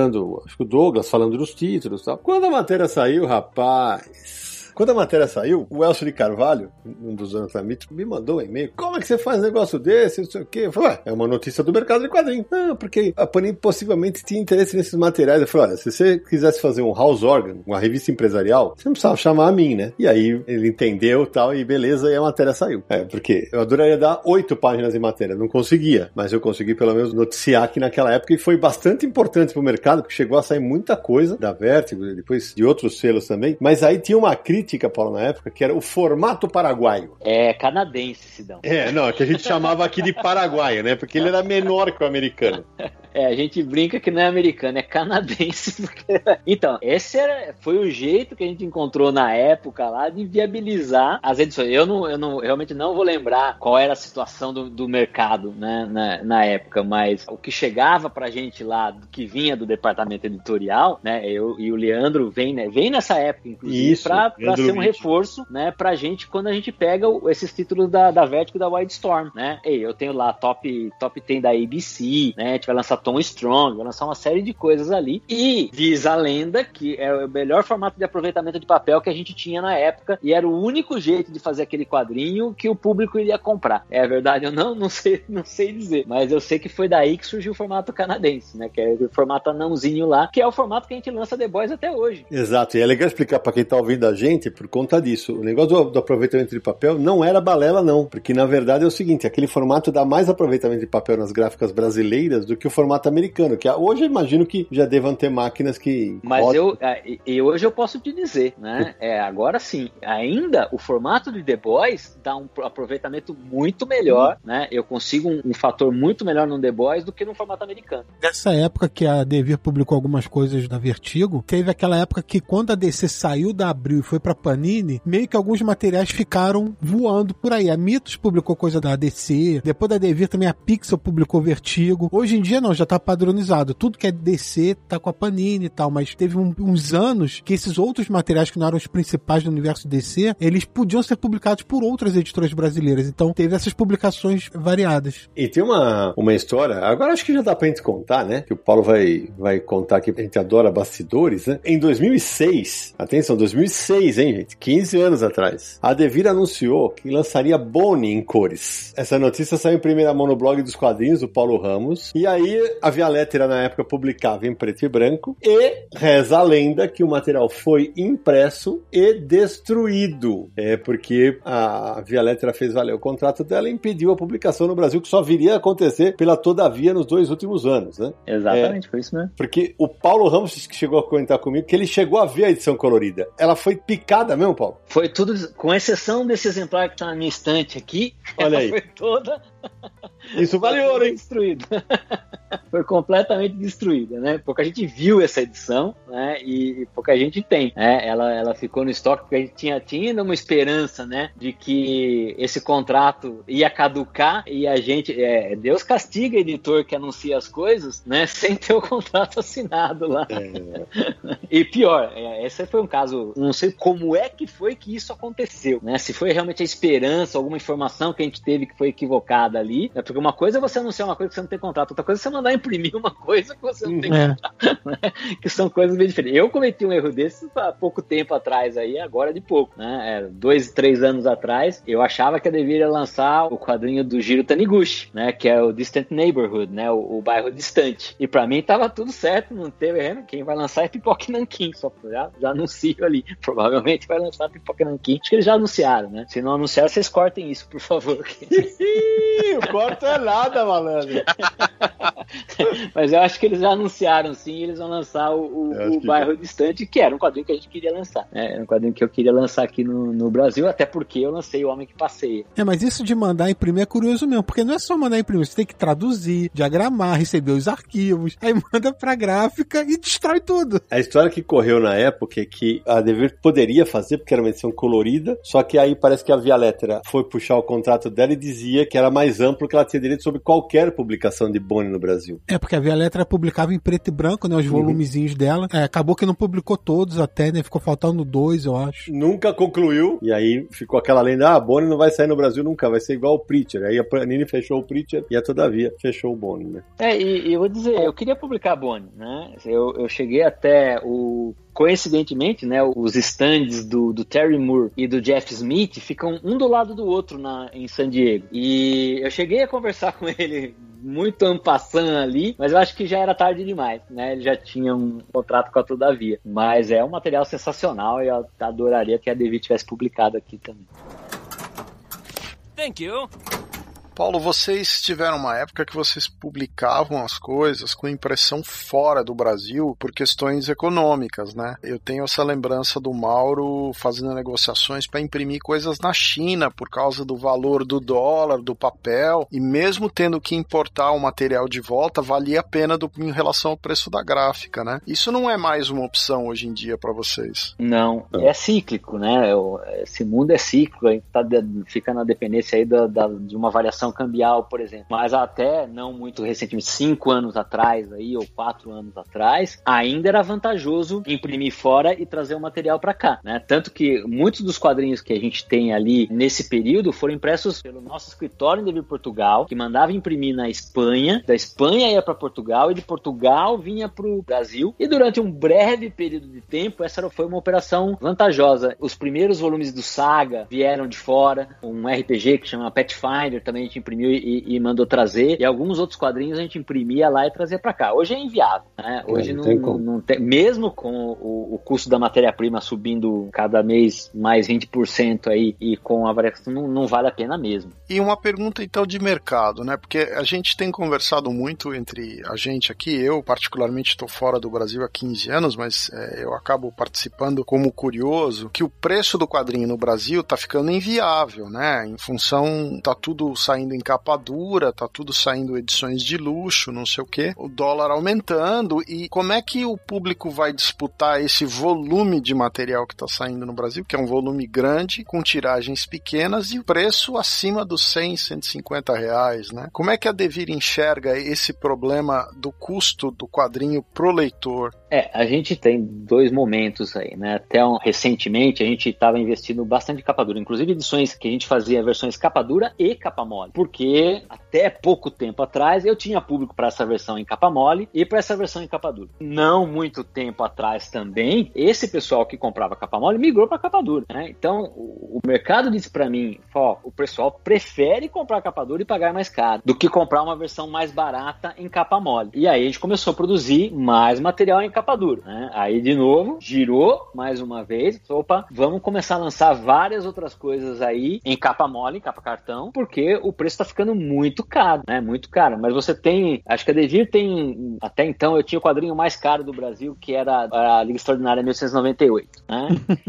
e esgotou, né? Uma coisa que está ajudando é que as tiragens não estão diminuindo. Né? Pelo menos por enquanto, e para trabalhar com edição desse país, você precisa ter uma bola de cristal, porque é muito difícil, né? Você, você prever aí o, o que vai acontecer. Mas pelo menos nesse momento, e pode ter a ver com pelo menos um, um efeito não traumático da, da pandemia, né? Que o pessoal realmente passou a ler mais, passou a consumir mais quadrinho, porque deixou de ir no cinema, não sei, pode ser. Sobrou mais dinheiro aí para esse pessoal investir em quadrinhos, mas por enquanto a gente tá num momento bom do mercado, né? E aí, como é que a gente vê preço? A gente tenta fazer quadrinhos que não são tão caros, né? Mas eu tenho projetos que são como Martha Washington ou 1898, que são para ser caros mesmo, porque esse público existe, esse público tá aí. E eu tenho quadrinhos a partir de 20 reais. Eu vou ter lá quadrinhos de estoque, que são baratos ali pro pessoal ler, e quadrinhos de 50 reais, que são quadrinhos da Image ali que a gente lança, né? Então a gente procura aí ter quadrinhos em várias faixas de preço pro leitor poder chegar e entrar no nosso mundo de quadrinhos e começar a ler. Eu tenho quadrinhos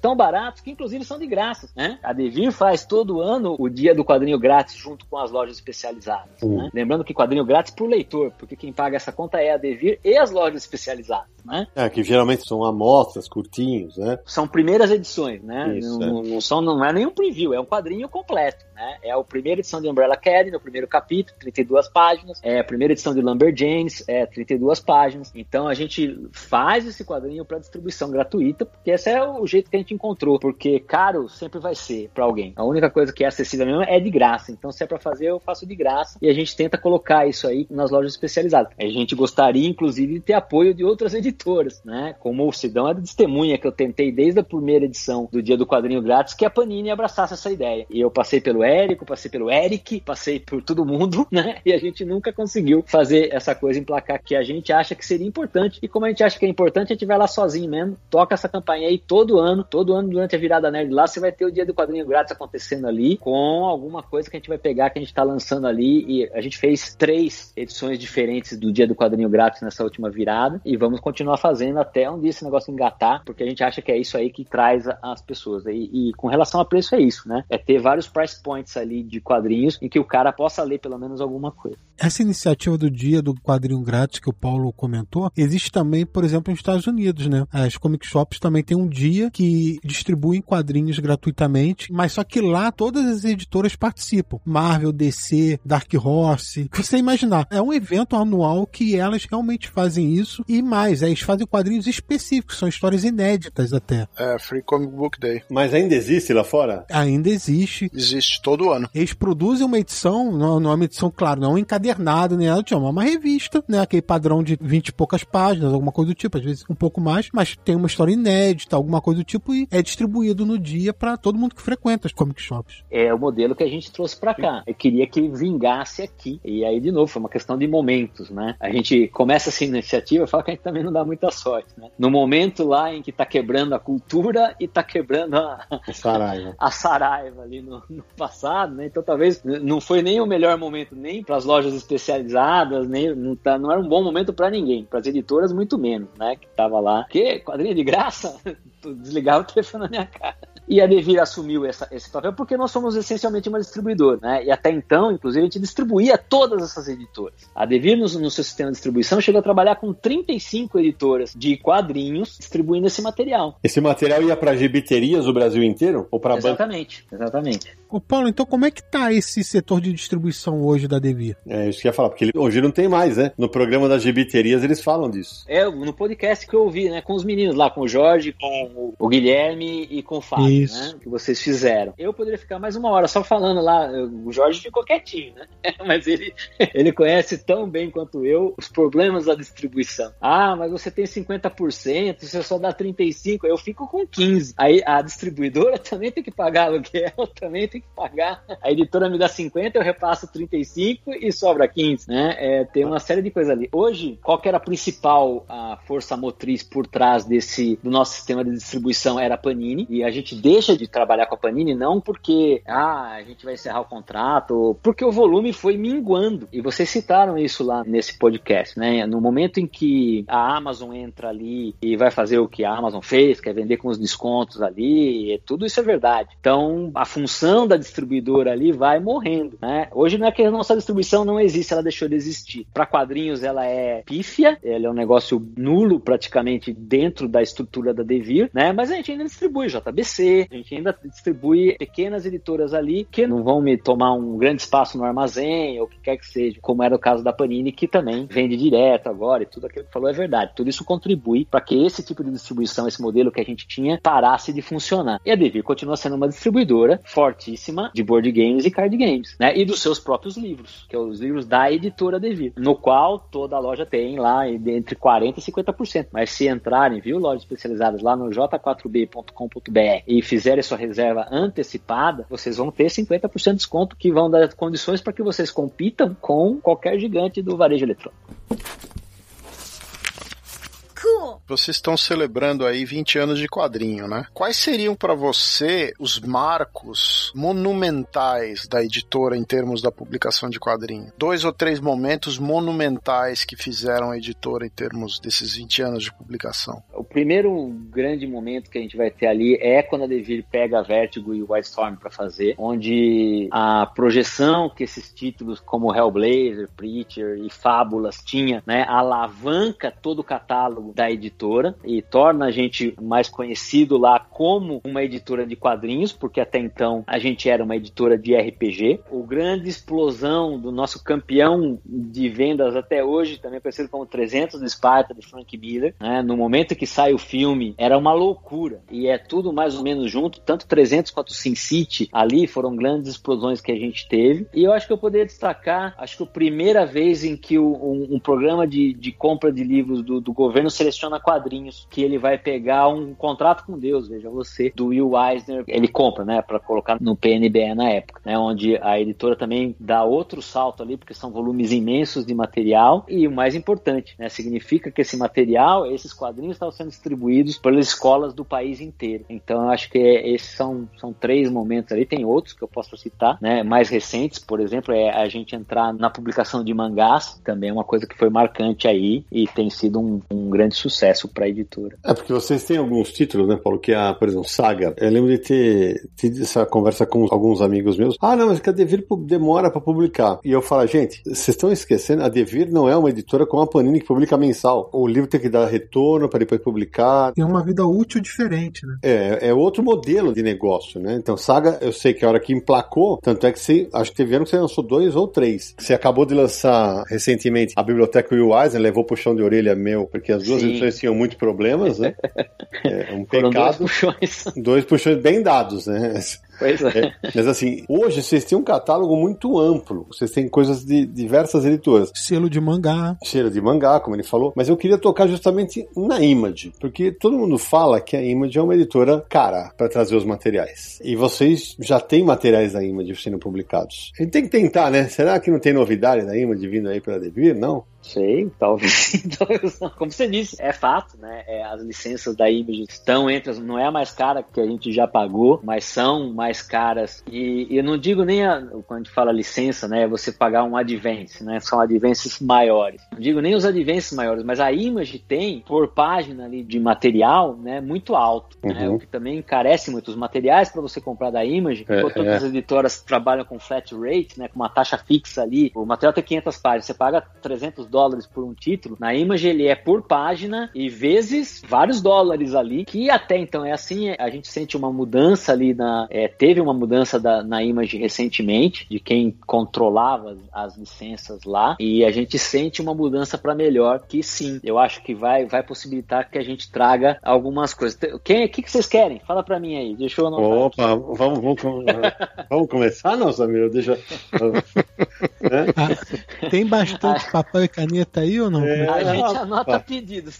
Ah, isso é cara de pau, te contar. Mas, ô Paulo, se você pudesse hoje definir, porque assim, vocês estão publicando Image, Dark Horse, Europeu, Mangá, Dynamite e DW, vários parceiros. Se você fosse definir o perfil editorial da Devir hoje, qual o foco que vocês querem dar pro catálogo de vocês? A gente quer publicar coisas boas e que a gente gosta. Esse é o nosso foco, nosso catálogo. O que, que a gente tem ali? No, no, no caso caso de quadrinhos americanos, né, a gente sempre fica numa área aí de ficção, tem exceções, é claro, né, mas de, de ficção e fantasia. O europeu, a gente foca ali em slices of life, né, de, de, de um material que seja mais ficção autobiográfica, como Paco Roca, trazer esse tipo de história do, do Manuel Fior. Então a gente tenta buscar mais esse tipo de material aí quando a gente está falando de quadrinho europeu. Então é super-herói, ficção e fantasia de quadrinhos americanos, basicamente. Não significa que a gente não se aventure em outras áreas aí, como a gente trouxe, eles nos chamavam de inimigo, que é o, o, o quadrinho lá da, da autobiografia do, do Jorge Takei. Mas normalmente é, essa é a linha que a gente segue. Nos mangás são os clássicos. A gente resgatou muita coisa que a Conrad já tinha publicado aqui, né? São materiais que já eram conhecidos aqui e que a gente vai trazer, e aí deu muito certo, e agora a gente O Zumak, por exemplo, né? O Zumak, Tecon, que era preto e branco, hum. né? Saiu pela Conrad como preto e branco. A gente lançou bastante coisas ali que eram. e outras que a gente queria lançar e acabou perdendo. Mas esse é, é o caminho que a gente vai seguir. É clássicos ali, e claro, essa linha vai evoluir também, né? Ela funcionou, vai, a gente vai trazer o que a gente chama aí de clássico moderno e vai,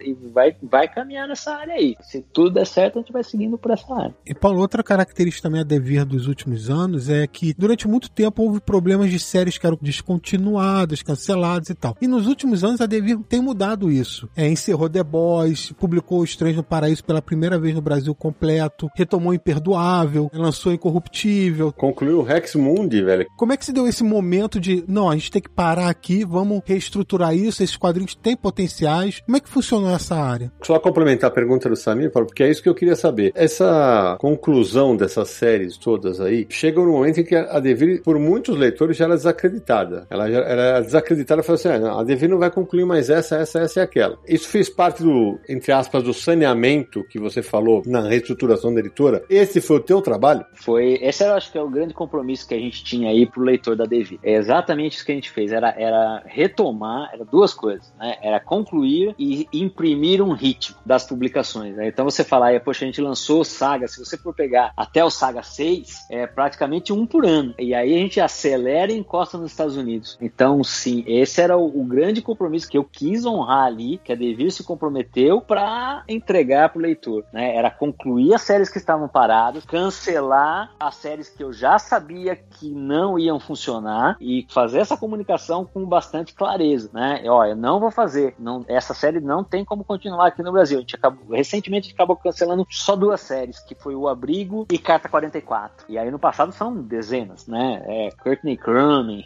é, Uzag, Tartarugas uhum. Ninja. E aí esse é o primeiro passo, né? Era concluir o que tava lá, eu concluí. A gente concluiu The Boys, a gente começou e terminou Estranhos no Paraíso, Imperdoável, que a gente inclusive tinha lançado em formato canadense, né? A gente relançou, fez um recall, deu 50% de desconto para todo mundo que tinha edição antiga ali do Imperdoável, numa ação que a gente procurou envolver as lojas especializadas, que todas as ações que a gente faz lá, a gente faz pensando em, em lojas especializadas, porque a gente realmente acredita na importância que esses pontos têm ali, porque é, é, ali que eu vou conhecer o Naranja, é ali que a gente vai conhecer o Sérgio, que vão ser, quem sabe, os capitães da indústria ali do futuro. A gente vai terminar Paper Girls agora, tá em pré-venda, Paper Girls, Skyward, estamos terminando também, terminamos o mangá que a gente lançou que chama Astra, então essa era, era a primeira parte, que eu acho que a gente concluiu com relativo sucesso, e a outra agora é o ritmo. E o cuidado em não lançar mais do que eu consiga imprimir esse ritmo. Por isso eu sei que todo mundo adora um lançamento aí, mas a gente tem que ser muito comedido aí na hora de lançar novos títulos. Quando eu ainda tenho Black Science, East of West, que são franquias poderosas, a Deadly Class, que virou série, inclusive. Lazarus.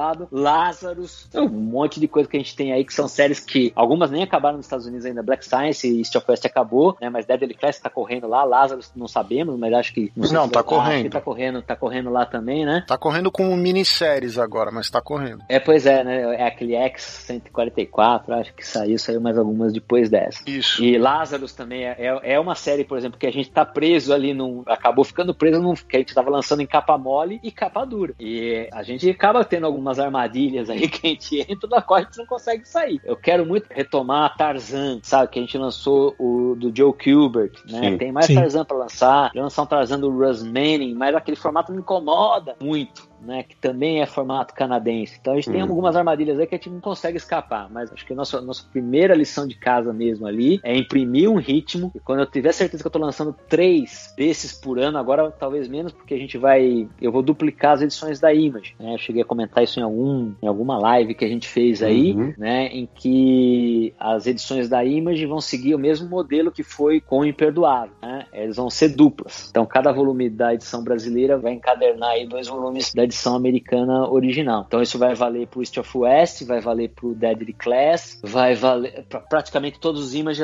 Acho que a única exceção que a gente não vai fazer é Lazarus, exatamente porque eu tô preso nesse formato aí de capa mole e capa dura e eu não vou deixar o leitor na mão ali, quem começou a coleção em capa mole ou em capa dura, e deixar ele na mão como eu já deixei no passado, né? Que Sidão também já esqueceu, mas também reclamou disso já no passado. Não Claro. nem se reclamou, mas era do Creep, lembra? Sim, claro. O Creep a gente também lançava em capa dura, capa mole, e chegou um Isso. Momento na- da história ali que era impossível lançar aquilo em capa dura, nas tiragens que a gente tinha pra Creep, né? E a única forma que a gente tinha de dar continuidade é lançar em capa mole e matar o capa dura. Eu ia fazer uma pergunta é, em relação ao Tarzan, porque o Tarzan ele foi publicado por diversas editoras, né? Inclusive existe uma sequência da maneira como o Tarzan foi publicado, pulando de uma editora para outra, né? Mas o Tarzan, o material, ele é parte licenciado da editora, parte licenciado pelos herdeiros do Edgar Rice Burroughs, né? Então como é que fica, por exemplo, você falou licenciar o Tarzan do Russ Manning, que não é nem o Tarzan da DC, que era o do Kubert, né? É um Tarzan, se não me engano, das tiras, como é o Tarzan, por exemplo, do Gil Kane, que é o Tarzan das tiras, o Tarzan do John Buscema é o Tarzan da Marvel. Como é que fica isso na hora de fazer o licenciamento? né? Você tem que negociar com várias editoras ou você pega uma edição que está pré-montada e como é que funciona para vocês? Nesse caso aí, a gente ia pegar a edição da Dark Horse, que a Dark Horse já lançou esse material lá fora. É, Você mas negocia mesmo- com a Dark Horse nesse com caso. a Dark Horse, exatamente, com a Dark Horse. Mas mesmo você sabe que a mesma Dark Horse você precisa de aprovação do- dos herdeiros, né, do licenciado. No frigir dos ovos, os direitos são dos herdeiros do Edgar Rice Burroughs lá e precisa da autorização. A, a Dark Horse tem uma licença para licenciar esse material, parte desse material, não todo, que como você disse, por isso que ele está dividido aí entre várias editoras, porque os herdeiros falaram, "Ah, isso aqui pode ser Marvel, isso aqui vai ser não sei o quê e por aí vai.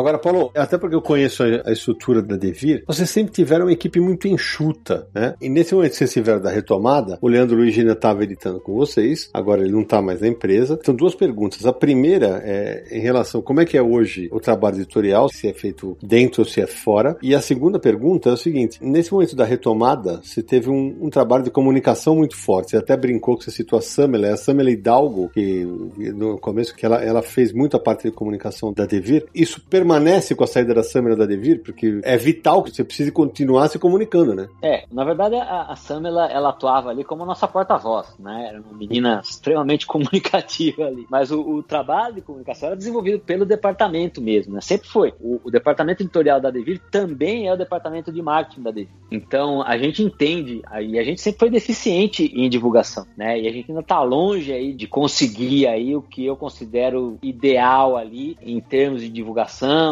A gente melhorou muito a nossa comunicação. Por exemplo, até pouco tempo atrás você não ia me ver num podcast ou não ia me ver Sim. em uma live, né? Porque eu, eu minha característica pessoal, né, é ser uma coisa mais low profile ali. Quando a Sam ela entra, ela me ajuda bastante nessa parte ali, porque eu tenho uma cara ali para colocar na frente das coisas que a gente desenvolve e passar essas mensagens pro público. Isso continua, né? Vai continuar, é onde a gente vai colocar ali bastante esforço ali em melhorar a nossa comunicação. A gente tem bastante gente, graças a Deus, para copiar aí, que já fazem coisas sensacionais aí no mercado. Eu tenho coisas prontas já que a gente tem que começar a fazer, mas é de novo, né? É uma equipe reduzida. É uma equipe reduzida que trabalha lá com os lançamentos de quadrinho, com os lançamentos de tabuleiro, com os lançamentos de card games, com uma série de coisas ali e faz os livros enquanto isso.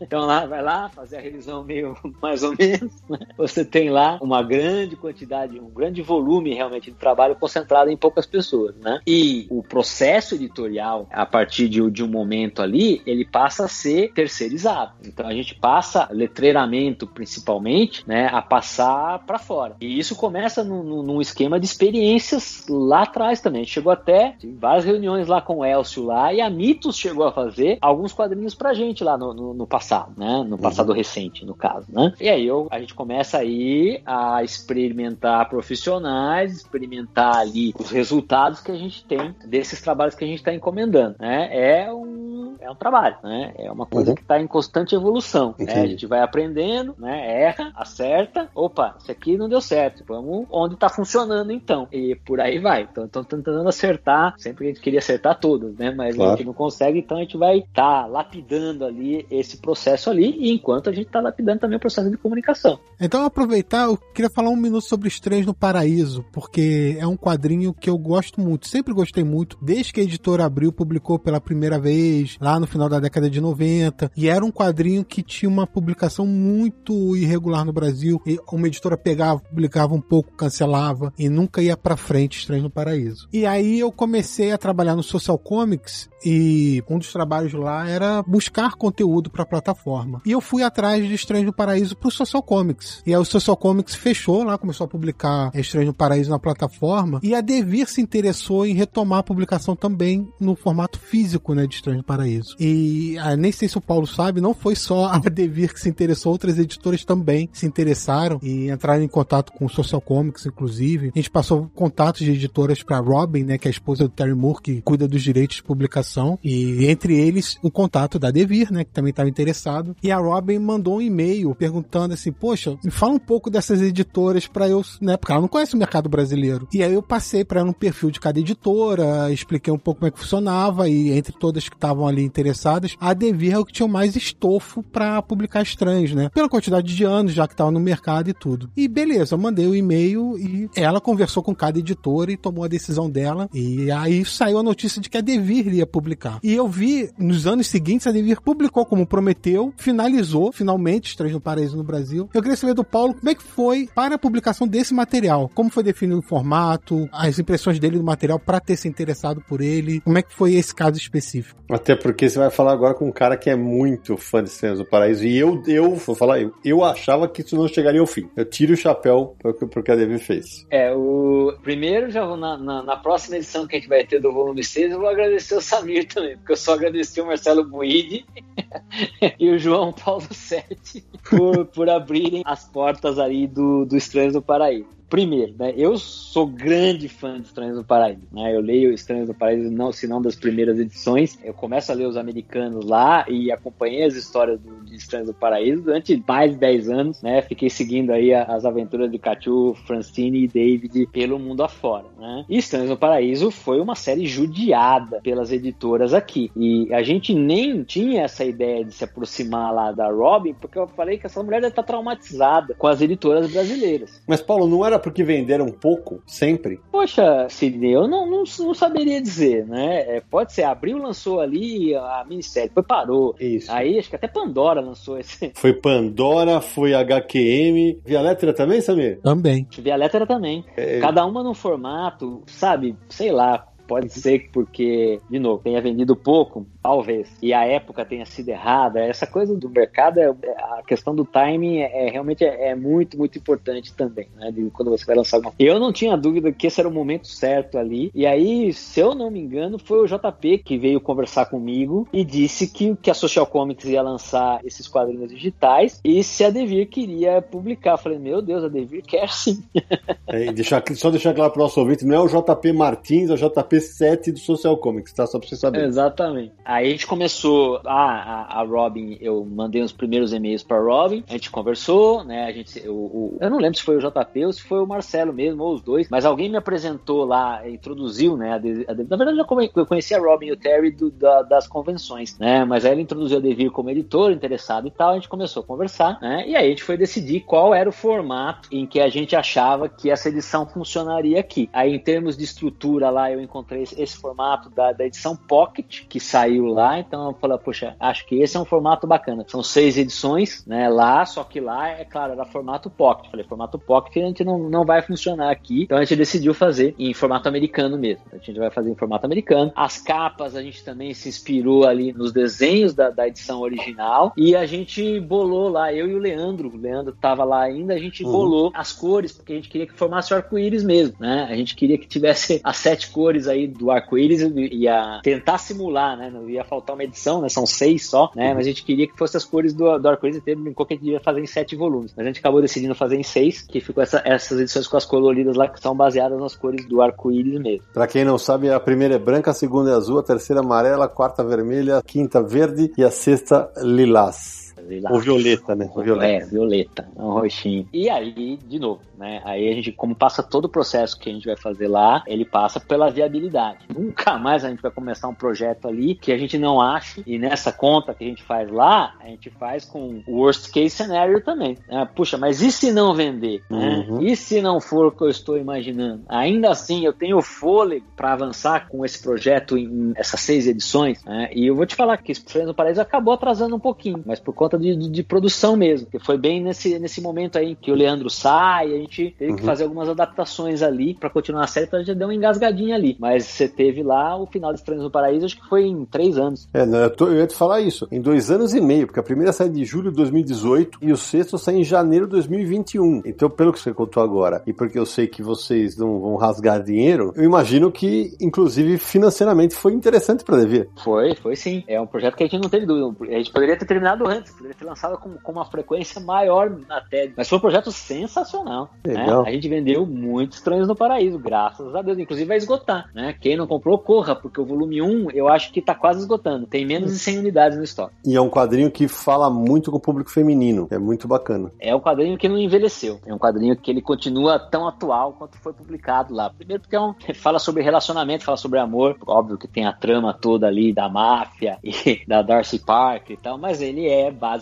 um quadrinho sobre relacionamento. Apesar do pano de fundo policial, de policial até de mistério ali que ele tem, né? O Estranho no Paraíso é um quadrinho sobre relacionamento, né? E sobre um relacionamento de duas meninas, de uma menina e um menino, e ele aborda vários temas ali que são relevantes e serão relevantes para sempre. Você tem lá o Freddy Famer, que é o personagem masculino tóxico, você tem as inseguranças da Francine, né, com relação à aparência dela, com relação ao peso dela. Você tem o relacionamento entre a Cachu e o Francine, que é um relacionamento entre, entre duas mulheres. E lembre-se, né, numa história que foi escrita há 26 anos atrás, né? Era bem, bem de vanguarda mesmo. As cores do arco-íris foi justamente porque é também um símbolo da comunidade LGBTQ, né? E tem a Cachu, enfim. Exatamente. Ô Paulo, mas nas seis edições não saiu a série completa, né? Não tem algumas, alguns spin-offs, alguma coisa que ficou de fora? Teve. Não sei porquê, não sabemos porquê. Essa edição, que é, o, é a edição completa do Estranhos do Paraíso lá fora, faltavam duas edições. A gente foi atrás de uma dessas edições, né? Que a gente pediu e o Terry foi muito gentil em liberar pra gente colocar nessa edição, é, dessa edição brasileira. Mas uma acabou escapando, que é, o, se eu não me engano, uma história em que a Francine encontra o cantor lá, o, ela encontra o Griffin Silver. São acho que 28 páginas, 32 páginas, que acabaram ficando de fora da nossa edição, sim. É a única coisa que está de fora? Que eu me lembre,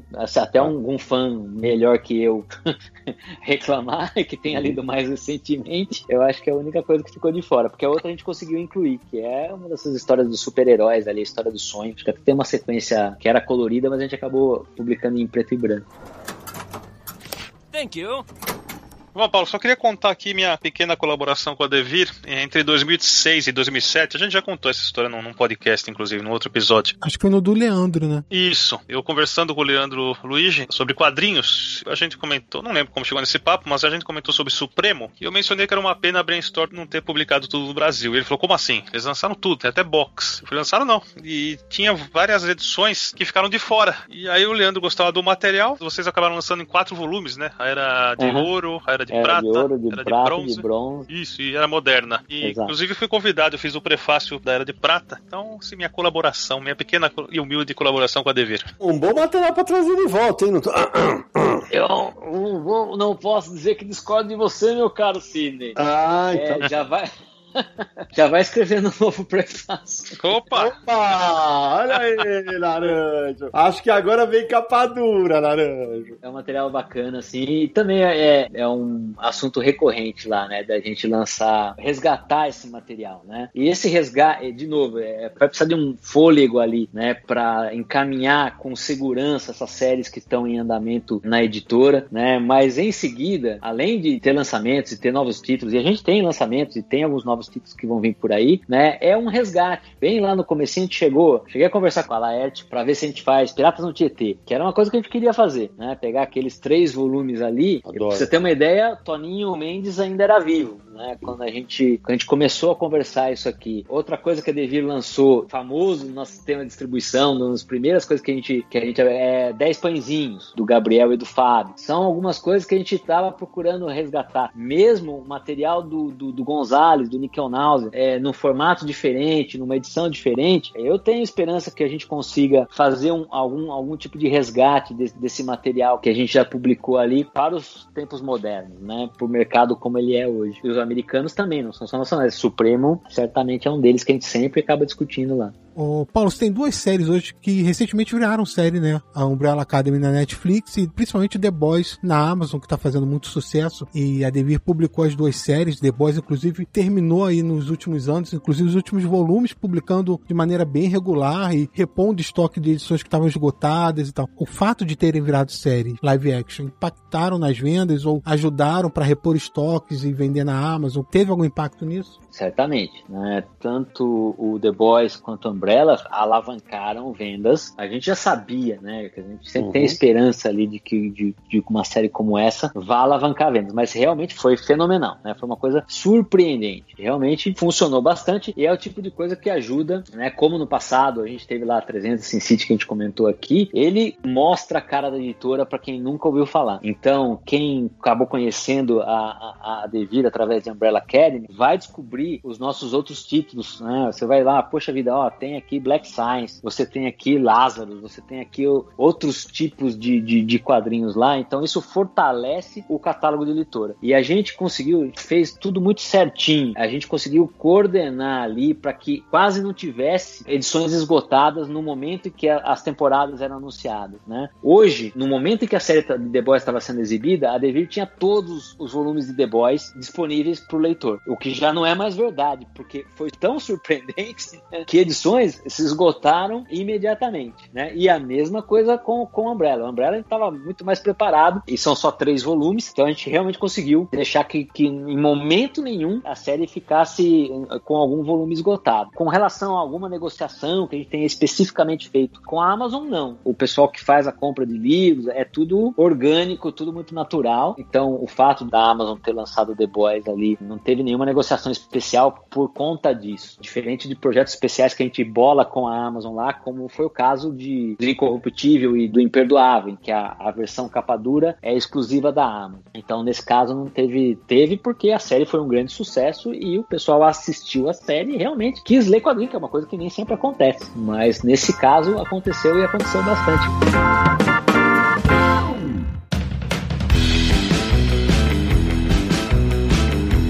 Caramba, moçada, que papo bom, que papo legal, porque acho que a gente conseguiu destrinchar muito da história dessa editora tão marcante no mercado de quadrinhos nacional, que é a Devir. Falamos de tudo um pouco. Então, antes das despedidas, meu amigo Samir Aliato, aqueles recados finais para quem quiser encontrar o Confis Universo nessa internet de tantos títulos a Devir. Já fica aqui o nosso convite, né? Você está conhecendo o Confis Universo agora, ou conheceu há pouco tempo? Que tal maratonar, né? Então acesse podcast.universohq.com. Lá você vai encontrar todos os 130 episódios do podcast. Inclusive, recentemente, há poucos dias, na data dessa gravação, né? Claro, a gente tá gravando pertinho do lançamento já do episódio. Teve duas, três pessoas que mandaram mensagem nas redes sociais. Caramba, comecei a maratonar, conheci agora. Então, tá conhecendo agora? Maratone, todos os episódios tem coisa boa pra caramba que você vai acompanhar. Também no iTunes você encontra o Confis do Universo, busque lá e assina o feed para receber os episódios, deixa sua avaliação, o seu comentário. Se você usa seus streams de música e o Spotify e o Deezer, também também vai encontrar o Confins do Universo e vai poder seguir para receber os episódios fresquinhos sempre que eles saírem, quinzenalmente. Mande mensagem pra gente para podcast@universohq.com ou se preferir um áudio pelo WhatsApp, e sua voz pode até aparecer aqui no programa DDD 11 94583 5989. E conheça também o site Universo HQ, www.universohq.com há 21 anos trazendo para a internet brasileira notícias, reviews, matérias, entrevistas revistas e tudo aí do universo dos quadrinhos. Nas redes sociais é só buscar Universo HQ no Facebook, no Twitter e no Instagram. Lembrando também, ó, estamos chegando a 10 mil inscritos no nosso canal no YouTube, então busque lá youtube.com barra Universo HQ. Toda segunda-feira tem a live Universo HQ em resenha, às 8 horas da noite. Acompanhe lá o papo que a gente tem sobre quadrinhos semanalmente. Paulo, que legal ter você aqui para contar um pouco da história da Devir. Mais legal ainda é, é, saber o tanto que, até pelo amor que você tem pela empresa, o tanto que você se esforça para continuar o legado do Douglas e do Mauro e, do Iano que continua lá com você. Obrigado por ter aceitado o nosso convite, por contar um pouco dessa rica história da Devir e também da tua história no mercado editorial. Valeu demais. Eu que agradeço, pessoal. Obrigado pelo convite. Né? A gente conseguiu fazer um resuminho aí de 30 anos de história de editora, 20 anos de história em quadrinhos. Uhum. Espero que o pessoal tenha gostado. Obrigado a todo mundo aí. É isso aí. Naranjo, Opa, obrigado ao Paulo e feliz demais de participar desse episódio. Afinal, a Devir uh, marcou muito a minha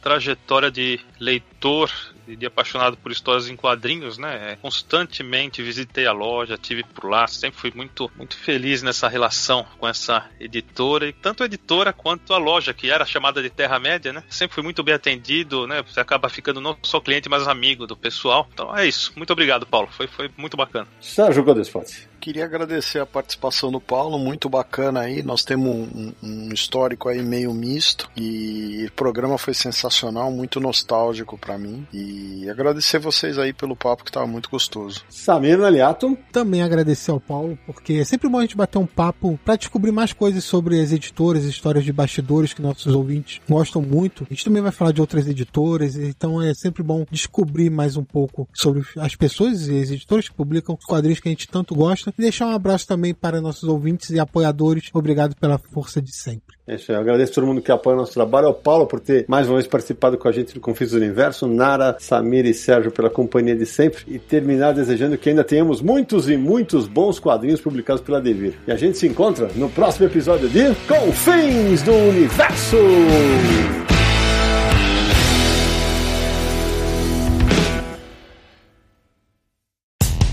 Dia mais claro ou na noite mais densa, você está deixando a nossa presença. Faça uma boa viagem de volta, mas não fique disperso. Nos encontraremos no próximo episódio de Confins do Universo.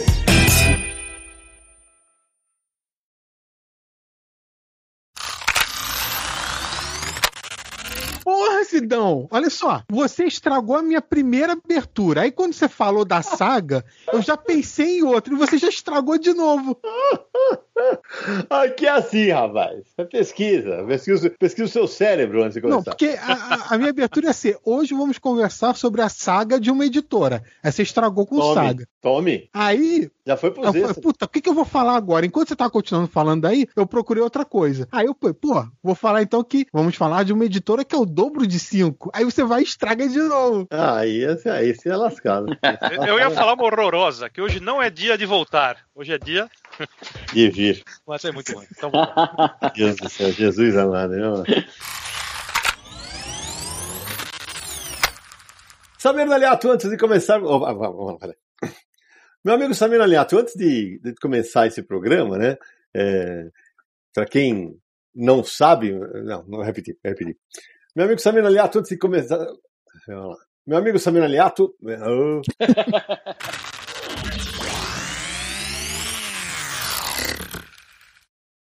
Este podcast foi editado por Radiofobia, podcast e multimídia.